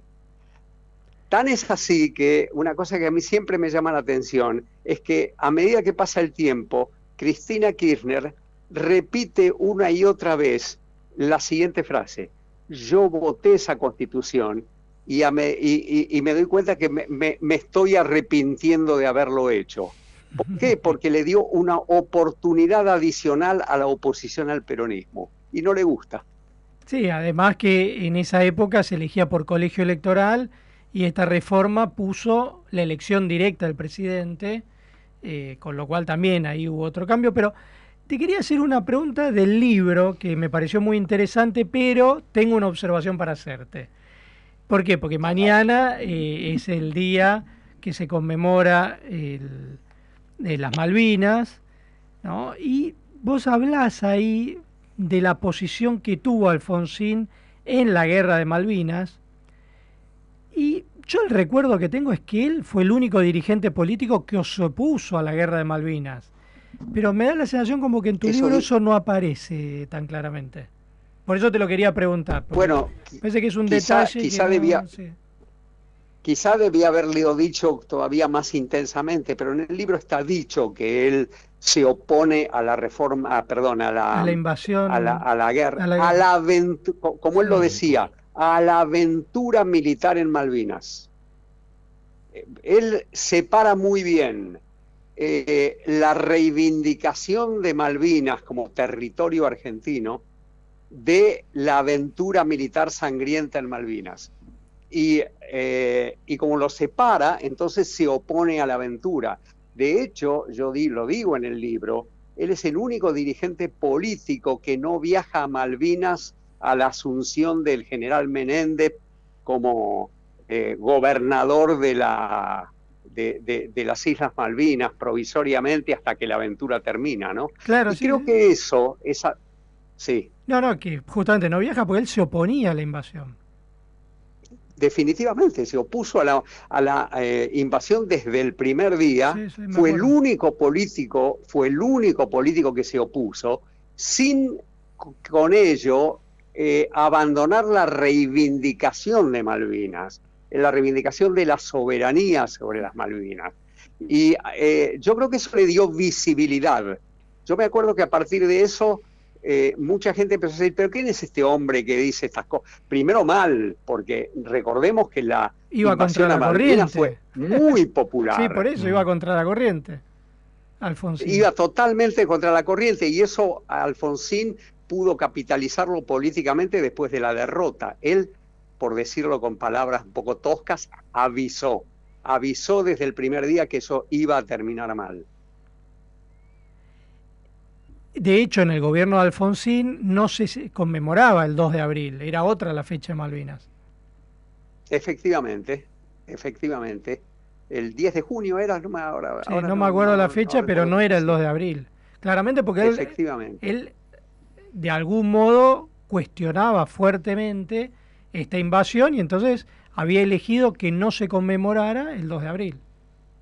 Sí, pero yo insisto, él estaba, estuvo en contra y lo dijo desde el primer día de la aventura de, militar en Malvinas y no renunció por ello a la reivindicación territorial soberana sobre Malvinas, ¿no? Esa ahora que lo pienso, después de escucharlos, me pregunto, me digo si no es una, si no es en verdad su primera inspiración, ¿no? La posición que él tuvo frente a Malvinas. Y fue precisamente a partir de eso que él, después del, de la derrota militar, eh, eh, comenzó muy rápidamente su campaña electoral. El primer acto de Alfonsín es el 16 de julio de 1982. Es a días de la derrota eh, electoral en la Federación Argentina de Box.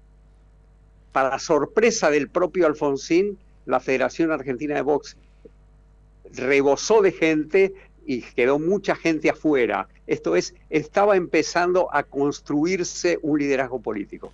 En Contacto Digital estamos hablando con Pablo Berchunov, economista y autor del libro El Planiferio Invertido. Eh, medio inevitable lo voy a llevar a, a Pablo a la economía. Pablo, perdón, Sí. digo, hablamos del libro, pero, pero estoy muy tentado y, y- y quiero- Recomendamos la lectura del por libro. supuesto que lo recomendamos. El es un- planiferio es un invertido, librazo, los que puedan librazo. Y no lo decimos solo nosotros, ¿eh? también eh, muchos eh, fueron muy elogiosos en notas en diferentes medios. Eh, eh, Pablo, yo te quería preguntar, eh, ¿cuáles tendrían que ser a tu criterio las prioridades económicas del próximo gobierno, pensando en el contexto en el que estamos, ¿no? Inflación, bueno, se conoció el dato de, la pobreza eh, de la última parte del año pasado, todavía no, no, no tenemos el dato de los primeros meses de este año, que fue realmente muy, muy claro, muy evidente el alza de precios, pero mm, imaginando un poco lo que va a pasar este año, año electoral, se va a elegir un nuevo presidente o presidenta, eh, ¿cuáles deberían ser las prioridades económicas con lo complicado que es, y vos siempre hablas de la economía argentina como volátil, ¿no? Una economía argentina volátil no en caída libre, como tal vez algunos hablan, sino una economía volátil. ¿Cómo sería una recuperación de esa economía volátil en función de lo que debería decidir un próximo gobierno? Yo tengo que llamarles la atención a ustedes sobre lo siguiente. Eh, yo pasé por dos, yo pasé por dos gobiernos. Eh, uno de ellos fue el gobierno de Alfonsín, ¿no? Eh, después de haber pasado por dos gobiernos que, como hablábamos hace un rato, terminaron mal en términos económicos como todos los gobiernos en la Argentina, yo he renunciado a predecir nada sobre el futuro, ni a pronosticar, ni a dar ninguna receta. Mucho Está peor, clarísimo. Nunca, nunca a dar una receta sobre el futuro. Y te lo pregunté a Lo propósito puede- también. ¿eh? Debo confesar que te lo pregunté a propósito. no doy recetas sobre el futuro, porque además quiero decir algo, no sobre el futuro, sino sobre el presente. Lo que veo es una situación de tan gran complejidad que yo no me atrevo a dar una receta. Lo único que diría es, eh, desconfío de los que tienen recetas demasiado nítidas. Eh, eh, me parece que es una cosa muy compleja y cuya solución no me parece que pueda surgir de una de un liderazgo de tipo mesiánico que nos transmita que sabe perfectamente lo que tiene que hacer. Porque creo que hace falta una política de consenso muy amplia para encontrar una solución. La solución no es solamente encontrar una receta económica, devalúo no devalúo, eh, subo las tarifas, no las subo. Eso es, sí, es parte de, si se quiere, de una arquitectura técnica. Pero lo que necesita la Argentina para llegar a esa arquitectura técnica es una solución política, un consenso político, la construcción de un afecto, digamos, de un afecto político de los argentinos. Y eso estamos muy lejos, ¿no?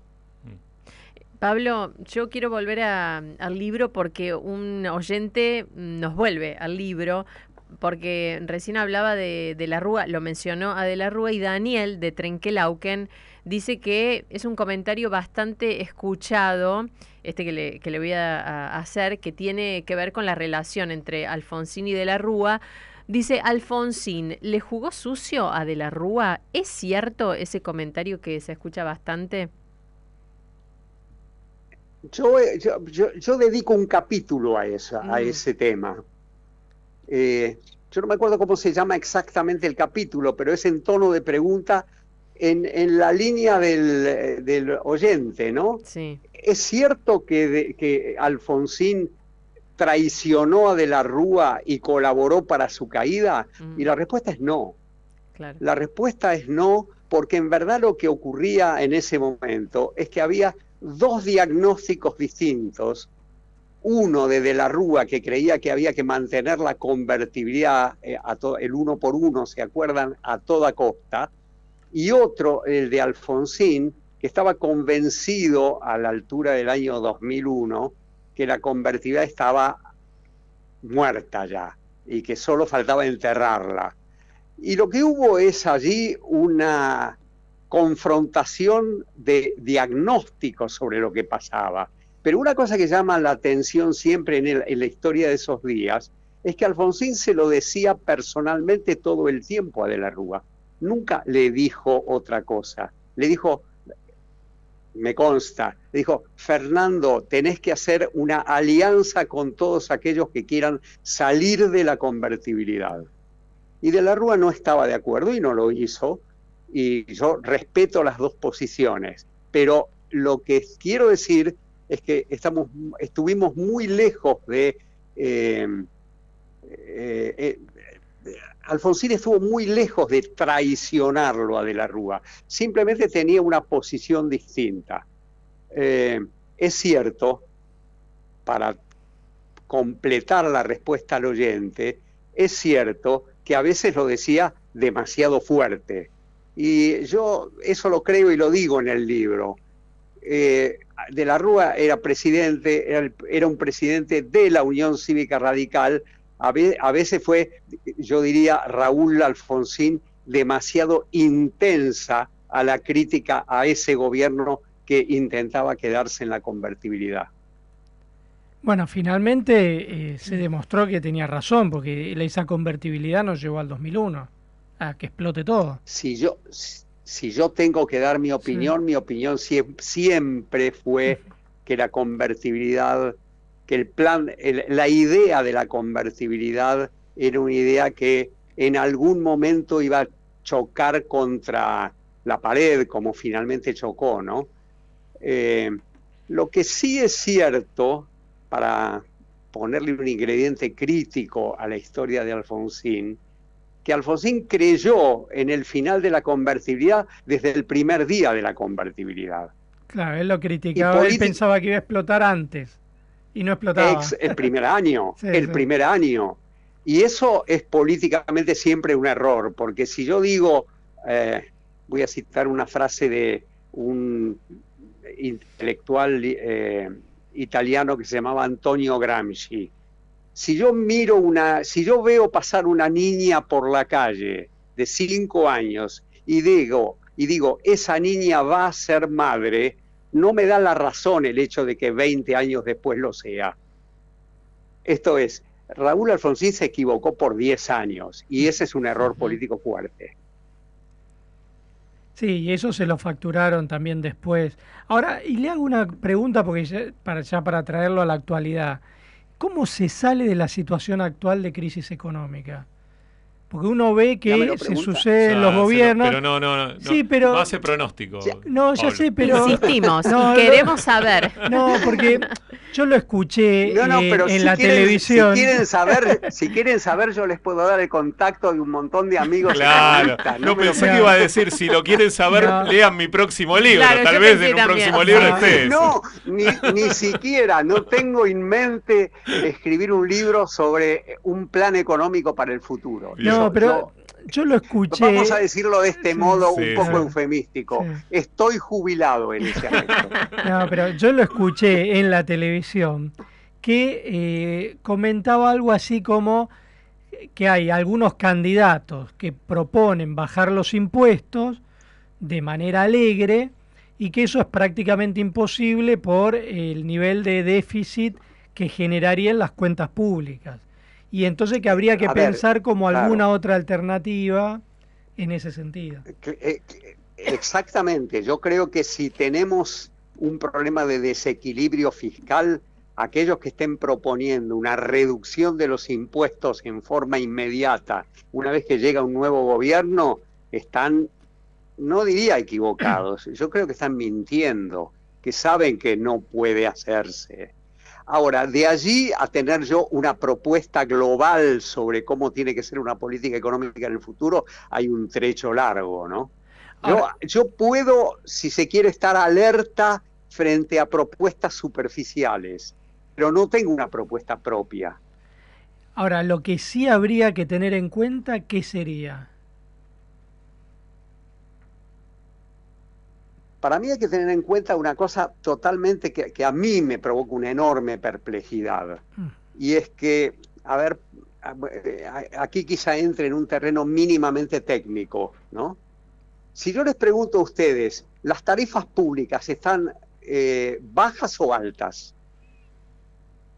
En principio bajas. Y dicen que están bajas, ¿no? Bajas. Que están pisadas, ¿no? Es la palabra que se usa. Efectivamente, efectivamente. Viajamos en colectivo a un precio Depende del lugar, si lo ¿no? La ciudad de Buenos Aires y las provincias. No, de Porque en acuerdo, el norte de pagan acuerdo. 100 Yo- pesos, capaz. Yo creo que yo creo que en general son bajas y que en el eh, y que en el área metropolitana de Buenos Aires son extraordinariamente bajas. Si yo dijera, sigo, si yo dijera que el dólar hay que la pregunta es qué dólar, ¿Qué ¿no? dólar? Si yo dijera que el dólar oficial que ya nadie sabe eh, cuánto vale, ¿no? Si- Que si el dólar oficial está alto o bajo, el oficial, el que está a, creo que algo parecido a 200 pesos, creo que todos convendríamos que después de tanta inflación, ese dólar está bajo. Sí, sobre todo porque hay gente Ahora- dispuesta a comprarlo por eh, casi 400. Exa- exactamente. Pero si ahora yo, como tercera pregunta, le- les propongo a ustedes la siguiente pregunta. ¿Los salarios están bajos o altos? Y bajos. Por el Para, para los Bajos. precios que hay están Ahora, bajos. fíjense. Claro. Muy bien. Ahora fíjense lo que estamos diciendo. Estamos diciendo que las tarifas están bajas, que el dólar está bajo y que los salarios están bajos. Yo nunca vi una situación así. Porque aquellos que, aquellos que están proponiendo, y yo los comprendo, que como parte inicial de un plan de estabilización hay que subir primero las tarifas y el tipo de cambio y el dólar, están diciendo que hay que bajar todavía más los salarios. Bueno, eso está, yo creo que estamos en un problema complicado, porque yo nunca, nunca me enfrenté ni personalmente en, en los gobiernos por los que pasé, pasé, ni intelectualmente con una situación así. Bueno. Esto quiere decir que es muy, es muy difícil lo que tenemos por delante y necesita de mucha ¿sabe qué necesita? Mucha pedagogía política por parte de quien llegue al gobierno. Y una gran pedagogía. ¿Sabe? Fernando Enrique Cardoso, que fue presidente de Brasil, además un intelectual de, de rango mundial, decía siempre una frase que a mí me la tengo presente permanentemente. Decía, gobernar es explicar. Muy bien. Yo creo que lo que tenemos por delante necesita una extraordinaria dosis de explicación y una explicación que se, se perciba que es sincera. Bueno, esperemos conseguir eso y que sea así. Sí, yo también lo espero. Está complicado, pero bueno. La esperanza es Bueno, lo que yo uno... mientras, yo mientras tanto sigo en mi jubilación, así que lo miraré desde afuera. Hay que decir, jubilación, pero muy creativa, porque no para de producir. No, no, no. No, quiero decir jubilación en términos de participación en el diseño de políticas públicas. Escribir voy a seguir escribiendo probablemente hasta el día que me muera o no pueda más. Que sí. Bueno, y un placer enorme poder leerlo y escucharlo también. Muchísimas gracias, Pablo Gerchunov. Gracias y un abrazo a todos. Un abrazo grande. Era el economista Pablo Gerchunov, profesor, escritor e historiador económico.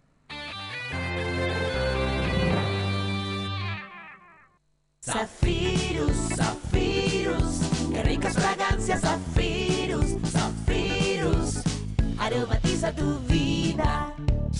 El Centro Cultural Rojas inaugura en el mes de la mujer dos exposiciones para celebrar su rol en las artes visuales. El taller, un cuarto propio para crear, un trabajo colectivo gestado por artistas de Baró Estudios y paseos con fotografías de Tamara Goldenberg. De lunes a sábado de 8 a 20 en el Centro Cultural de la Universidad de Buenos Aires, Avenida Corrientes 2038, entrada gratuita. Más información en www.rojasuba.ar. Todos los domingos de 12 a 14, la política y el deporte en su justa medida. Lado P, con Eduardo Paladini y Elizabeth Becher. Rivadavia 630, todo lo que pasa, todo el día. Un gallego tenía un supermercado. Manolito, llegó el camión de reparto. No, papá. ¿Y el acoplado?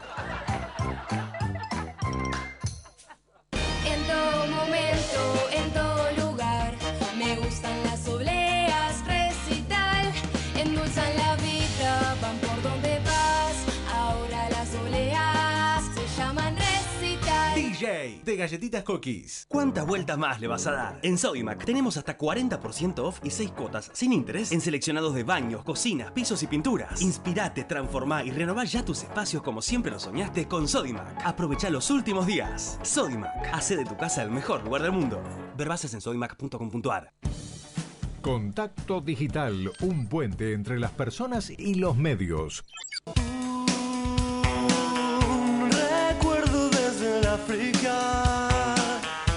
Un sueño con el Liverpool y ella que siempre se va. Conozco mucha gente que le gusta muchísimo Patricia, muestra fuerza. Hay un cierto brillo en sus ojos que no se lo ve a ninguno. No es un brillo natural, es un brillo de expresión. De lo que dice, lo siente. De que lo que dice, lo siente. Y aparte de eso, lo que dice es sensato en todo momento. Es una luchadora. Yo quiero que el voto, me parece, creo, creo que el voto se va a inclinar por ella. Ojalá. Hola, ¿qué tal? Soy Eduardo de Ituzaingó, jubilado 78 años. ¿Saben cuál sería mi sueño?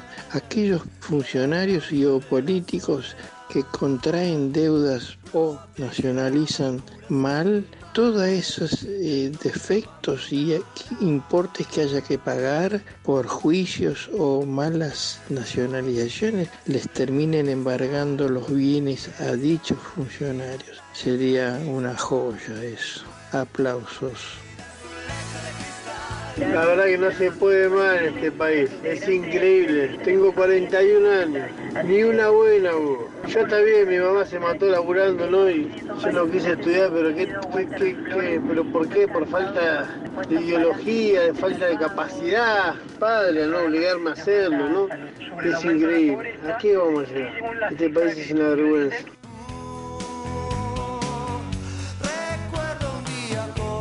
Vamos con más mensajes. Hola, contacto digital. El aumento de la pobreza es el resultado de los gobernantes ineptos que sin velar por el bienestar del pueblo se dedicaron a asegurarse el puesto de por vida. Mi nombre es María y quisiera el libro de mi escritora preferida, Liliana Bodoc, que es justo el que tengo yo, El rastro de la canela. Bien. Yo les regalaría libros a todos. Sí, totalmente. Se Ay, lo porque merecen. recién había una señora que decía que quería el libro para su nieto. Así que, bueno, ojalá que tenga suerte.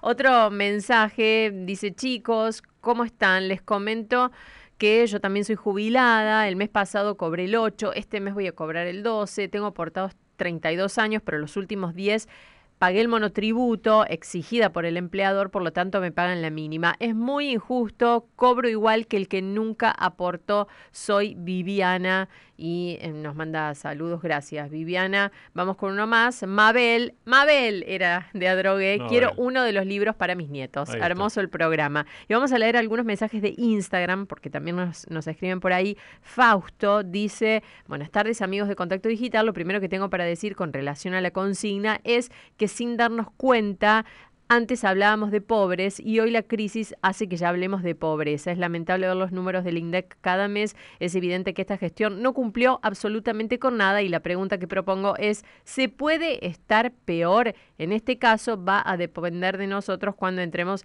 al cuarto oscuro este año. Otro mensaje de Silvina de Banfield. Opino que no me sorprende porque eso es lo que fomenta este gobierno, mantener la pobreza y analfabetismo en la población para que dependan del Estado para aleccionarnos, para aleccionarlos y subsistir y que cada vez somos menos los que trabajamos para mantener esos subsidios. Bueno, recordamos que estamos sorteando cuatro libros, todavía quedan 15 minutos más para participar. En los últimos tres minutos decimos quiénes ganaron el sorteo de los cuatro libros. Y la consigna es qué opina sobre Sí. el aumento de la pobreza, que llegó al 39,2%, según la cifra que difundió el INDEC. Y el último de Marta, que vamos a leer ahora, es para tener miedo, todo lo que está pasando en nuestro país. Yo con mis 85 años nunca viví algo tan tremendo. ¿Cuánta gente en situación de calle? Dios ilumine a los próximos políticos porque ya no se puede vivir más así. Y ya estamos en contacto con los periodistas Sergio Supo y Alejandra Conti, autores del libro Malvinas, el lugar más amado y desconocido por los argentinos. Hola Sergio y Alejandra, los saludamos Gastón Reutberg, Cecilia Domínguez y quien les habla Alejandro Alfie. ¿Cómo están? Hola, ¿qué tal? ¿Qué tal? ¿Cómo les va? Buenas tardes. Buenas, tardes. tardes a los tres. Bueno, muchas gracias por estar ahí. Tenemos entendido que están en la provincia de Córdoba, ¿no? Sí, así es. Estamos en, Así es. en Violaza, provincia de Córdoba. Me encanta escuchar la tonada mía. claro, acá se Yo me siento en casa. Acá la tenemos a Cecilia, que es cordobesa y... Cordobesa de Río Cuarto, siempre aclara, ¿no? Sí, no sé, ahí hay alguna pica con Córdoba Capital, no quiero No, meter púa, somos- pero... Eso es histórico, pero no, no es personal. Muy bien. Bueno, y tanto Sergio como Alejandra fueron enviados por... del- Sí. No, no, dale, dale. No, ojo con la gente del Imperio, digo. La gente del Imperio. Ah, muy bien. Cuarto. Sí. Ahí la interna, ¿viste? Sí, que- sí, sí, está la interna ahí dando vuelta. Pero bueno, no vamos a hacer de programa en interna de Córdoba, ¿no? no, Tenemos no, cosas interesantes. Ya con internas tenemos, Claro. ¿sabes qué? Por favor, por favor. No, y lo que quería decir es que ustedes dos fueron enviados como eh, corresponsales a Malvinas por Cadena 3 de Córdoba y les quería preguntar, bueno, ¿cómo fue esa experiencia? Bueno, eh, fue una experiencia muy atípica porque eh, en tiempos de pandemia, como era el año pasado, las fronteras de las islas estaban cerradas completamente y solo se podía acceder por un vuelo eh, que llega dos veces por semana desde Gran Bretaña. Así que en vez de hacer lo, lo típico que es ir hasta Río Gallegos y tomar el avión que viene de Punta Arenas para llegar ahí a las Islas Malvinas en una hora más, tuvimos que ir de Córdoba a Buenos Aires, a Londres, a Oxford, a la base de Bryce Norton, desde allí tomar ese vuelo militar que hizo una escala de 24 horas en Dakar para por fin llegar a las, a las Islas Malvinas. Llegamos el 24 de marzo del año pasado, una fecha muy simbólica, estuvimos cinco días de cuarentena y pudimos recién después de eso salir a las calles y encontrarnos con una realidad que era bastante diferente a la que eh, yo había vivido en oportunidades anteriores de haber estado antes en las Malvinas. Y en eso le cedo la palabra a Sergio para que le siga contando. Eh, no, bueno, la- eh, al margen de todo ese, ese viaje larguísimo que es dar la vuelta al mundo por el Ecuador y algunos kilómetros más, eh, Alejandra estuvo trabajando casi tres meses en lograr que nos acreditaran, que nos dejaran ir. Eh, de manera que fue realmente muy, muy complejo y muy, muy complicada la, la preparación del viaje. Eh, luego eh, encontramos eh, Ahí, no, ahí te Perdimos. perdimos la Ahí está, ahí comunicación. está Sergio. Ahí está Sergio de nuevo, me parece. A ver. Sí, sí. No, decía, decía de- sí, eh, Gastón, no, le decía que No, Ay, lo no, te estamos Sergio. perdiendo Se la corta. comunicación. eh, Sí. finalmente Sí. Pu- pudimos estar el 2 de abril, el, eh, pudimos estar el 2 de abril este, en, en las islas como nos, nos habíamos propuesto.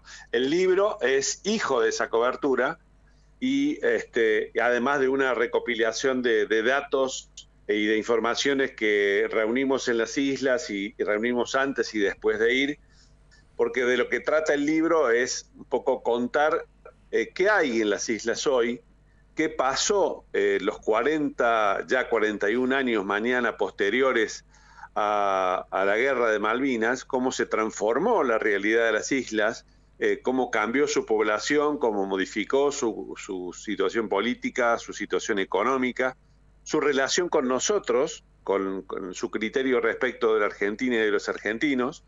Eh, de manera que de lo que trata básicamente el libro es poner al día eh, un lugar que está muy presente en el corazón de todos los argentinos, pero que lamentablemente la mayoría de los argentinos eh, desconocen eh, por no haber podido ir, porque es complejo ir y es muy costoso ir, y porque eh, además se, ha, se ha hecho dificultoso con el paso del tiempo a propósito de toda la historia que se ha ido acumulando después de la guerra. ¿no?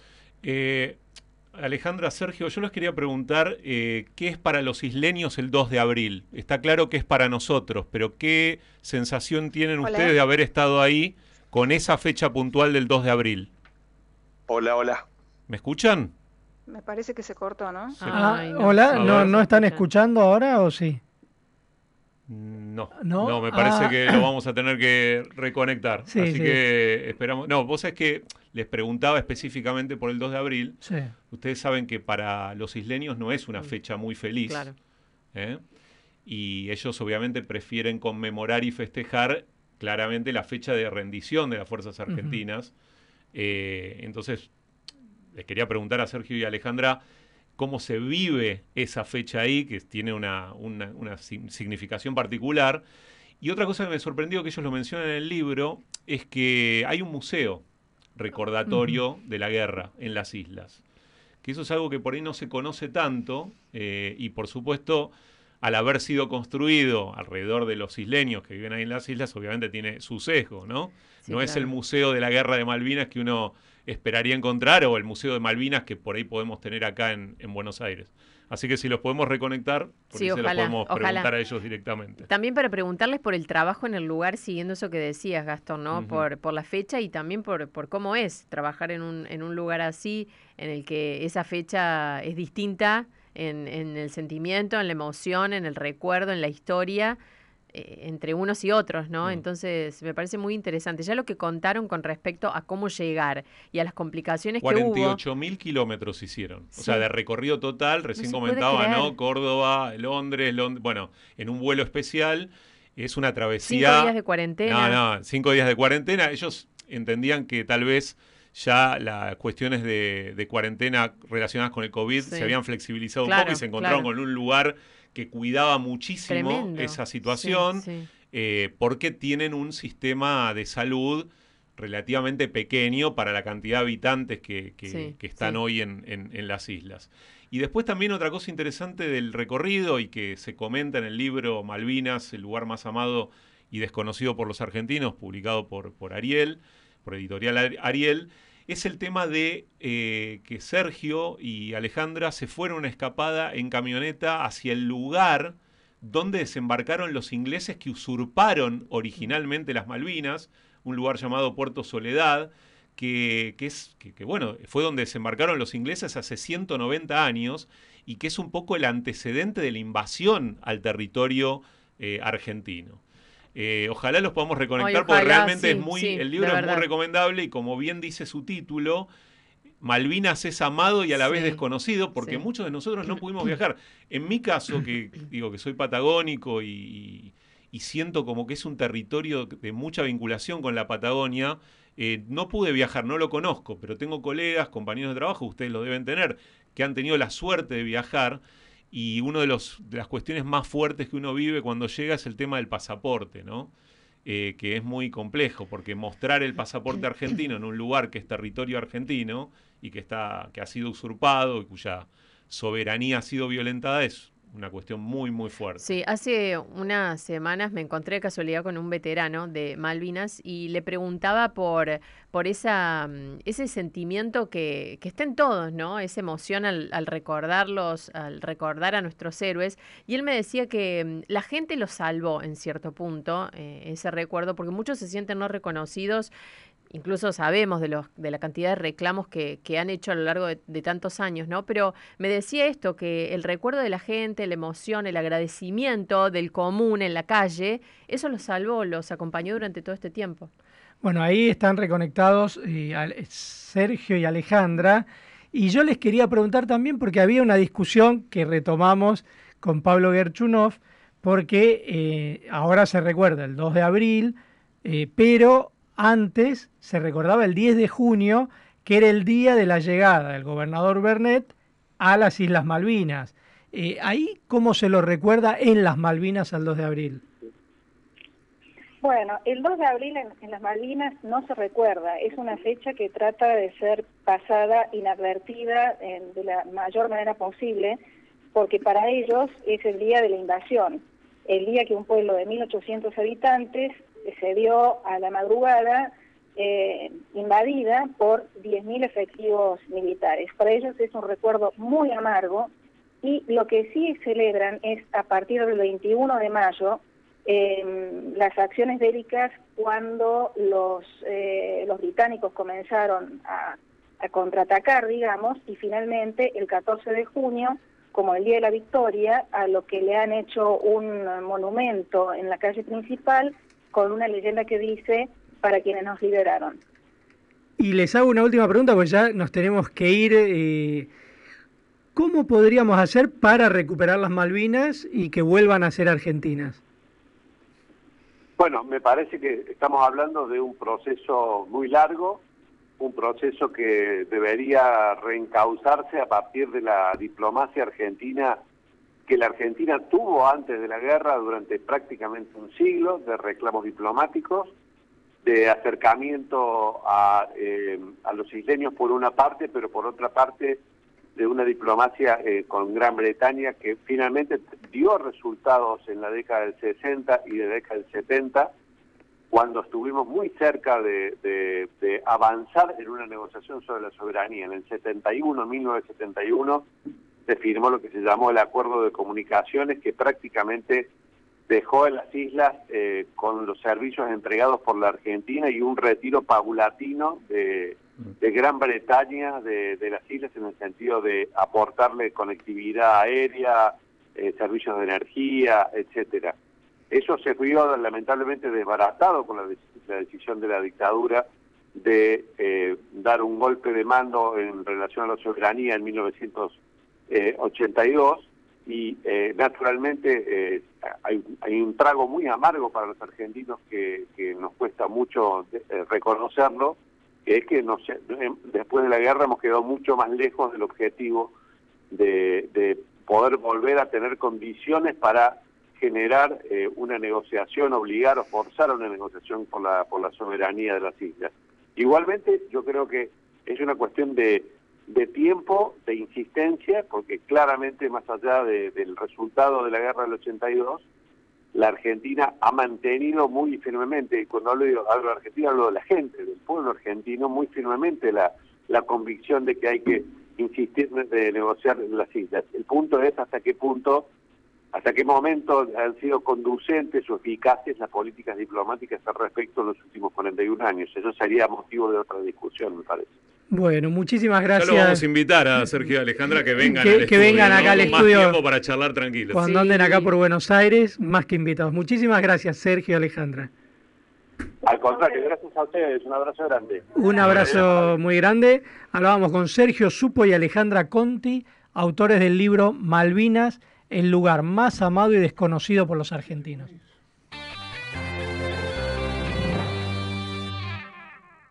¿Cuántas vueltas más le vas a dar? En Sodimac tenemos hasta 40% off y 6 cuotas sin interés en seleccionados de baños, cocinas, pisos y pinturas. Inspirate, transformá y renová ya tus espacios como siempre lo soñaste con Sodimac. Aprovecha los últimos días. Sodimac, hace de tu casa el mejor lugar del mundo.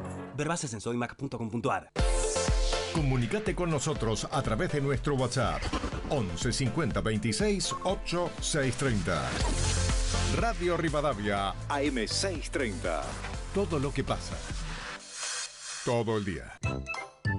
Mi papá se cayó de la escalera con 5 litros de vino. Entonces el vino se desparramó todo. No, porque mi papá tiene la boca cerrada. La batalla del sabor la gana cañoncitos de membrillo.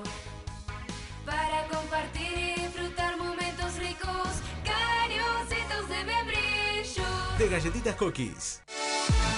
Ya está tu lugar preparado para que disfrutes el sillón de Rivadavia con Ricardo Guasardi.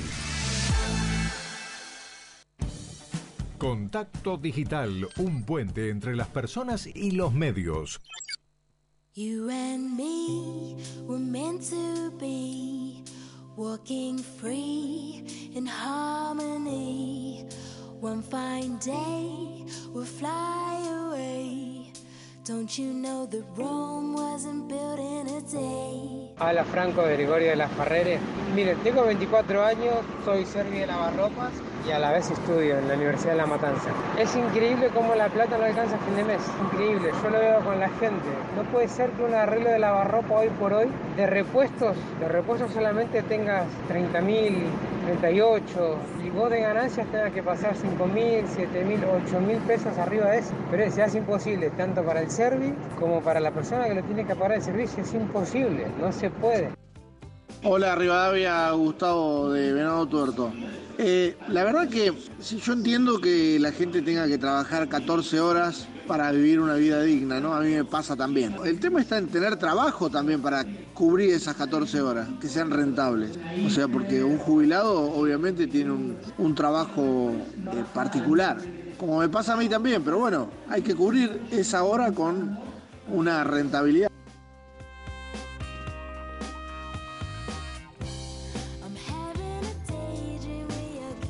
Bueno, y ya lo tenemos acá Ricardo Guasardi con el sillón de Rivadavia. ¿Cómo le va Ricardo? Buenas Equipo tardes. completo, Alejandrito. ¿Viste? Hoy milagro. Mira ahora. No, digo, no, está muy bien porque ahora refrescó, pero eran días de verano. Vos sabés que estaba pensando en vos en la semana y hacerte comentarios de todas las cosas maravillosas que ustedes proponen todos los sábados a la tarde. Pero yo sé que vos querés que yo te diga qué voy a hacer. ¿Qué vas yo. a hacer vos exactamente? Y- Mira, voy a hacer, tratar de ser lo más justo posible A porque ver. voy a hacerle una nota al autor de la música de Muchachos, porque todo se Ah, hizo popular con el que escribió. Muchacho. Sí. Pero Novelis es el autor de la música. Entonces vamos a hablar con Guillermo, que es de Ramallo. Este, tiene como 3 millones y medio de, ¿cómo le dicen? Likes, likes. Likes. Ah, sí, likes. Sí. Me gusta, Impresionante, corazones. Impresionante. Y después, ¿Ahí cómo es? Eh, ¿Hay uno que le escribió? ¿Hay otro que no, hay, tenía...? un ¿cómo? hay un profesor de escuela secundaria. Fernando, no me sale el está- apellido. apareció por todos lados. Sí. Sí. Incluso estuvo, estuvo en en la los fiesta de la. Conmebol. Sí, sí, claro. claro. Cantando. Estuvo con el Tula. Él hizo la letra muy inteligente. A ver, a ver. Muy- y porque cuando vos pones Malvinas me tocas el corazón, cuando hablas de Diego, de la Tota, de, ¿no? Más allá de que le ganamos a Brasil, etcétera, Sí. etcétera. La letra está buena, pero la música es Adaik. La música. Ah. Hay gente que. Hay uno que hizo la letra y otro la música. La música La ya música, existía. Ah. Ya existía. Lo que pasa es que este muchacho la adecuó. Sí. La letra que le puso, Sí. que está buena. Claro. Está Es un buena porque genial, el muchacho sí. sale por todos lados. ¿no? Ya ni Sí. te acordás la, la letra de la canción original. Sí, porque siempre la- es muchachos y cuando y siempre la ¿cómo vamos a recordar, antes? es el Sí. himno de Qatar 2022. Hay No sé, canciones de La Mosca, como de también este, los auténticos, que se cantan en canchas internacionales, Sí, en el Camp sí. Nou, por ejemplo, en el Real Sí. Madrid. No, y la otra nota que voy a hacer, que creo que merece la pena, tiene que ver con un héroe de Malvinas, un piloto Ah. de la Fuerza Aérea. Espectacular. Vamos a ver qué podemos hacer. Eh, una cosa de, de Pa- Patricia Bullrich. Sí. Eh, vos sos mucho más joven que yo, No tanto. pero Me Patricia- mantengo mejor. pero- Patricia es muy guapa, fue guapa en la JP, Ajá. Eso ya lo sabías. Sí, claro. ¿eh? Y hoy este sigue siendo guapa. Tenemos ganadores antes de irnos. Sí. Tenemos ganadores. Vamos a decirlos por redes. Ganaron Silvina de Banfield y Ana Celona. Hay mm, dueñas para cada uno de los libros. Y también por WhatsApp, Mabel de Adrogué y María se llevan los cuatro libros. Silvina, Ana, Mabel y María, las ganadoras de hoy. Y hoy estuvieron Facundo Raventos y Joaquín Pérez Laudicio en la producción periodística, Camila González en la operación técnica, J. Castro en edición, Matías Muñoz en redes sociales. Chau Ricardo, muy buen fin de Alejandrito. semana. Gracias. ¿eh? Haceme la tarea, no te olvides. Ahí estaré. Chau Gastón. Chau, Ale. Chau Ceci. Chao, chao, buen fin de. Buen fin de semana. Esto fue Contacto Digital, un puente entre la gente y los medios.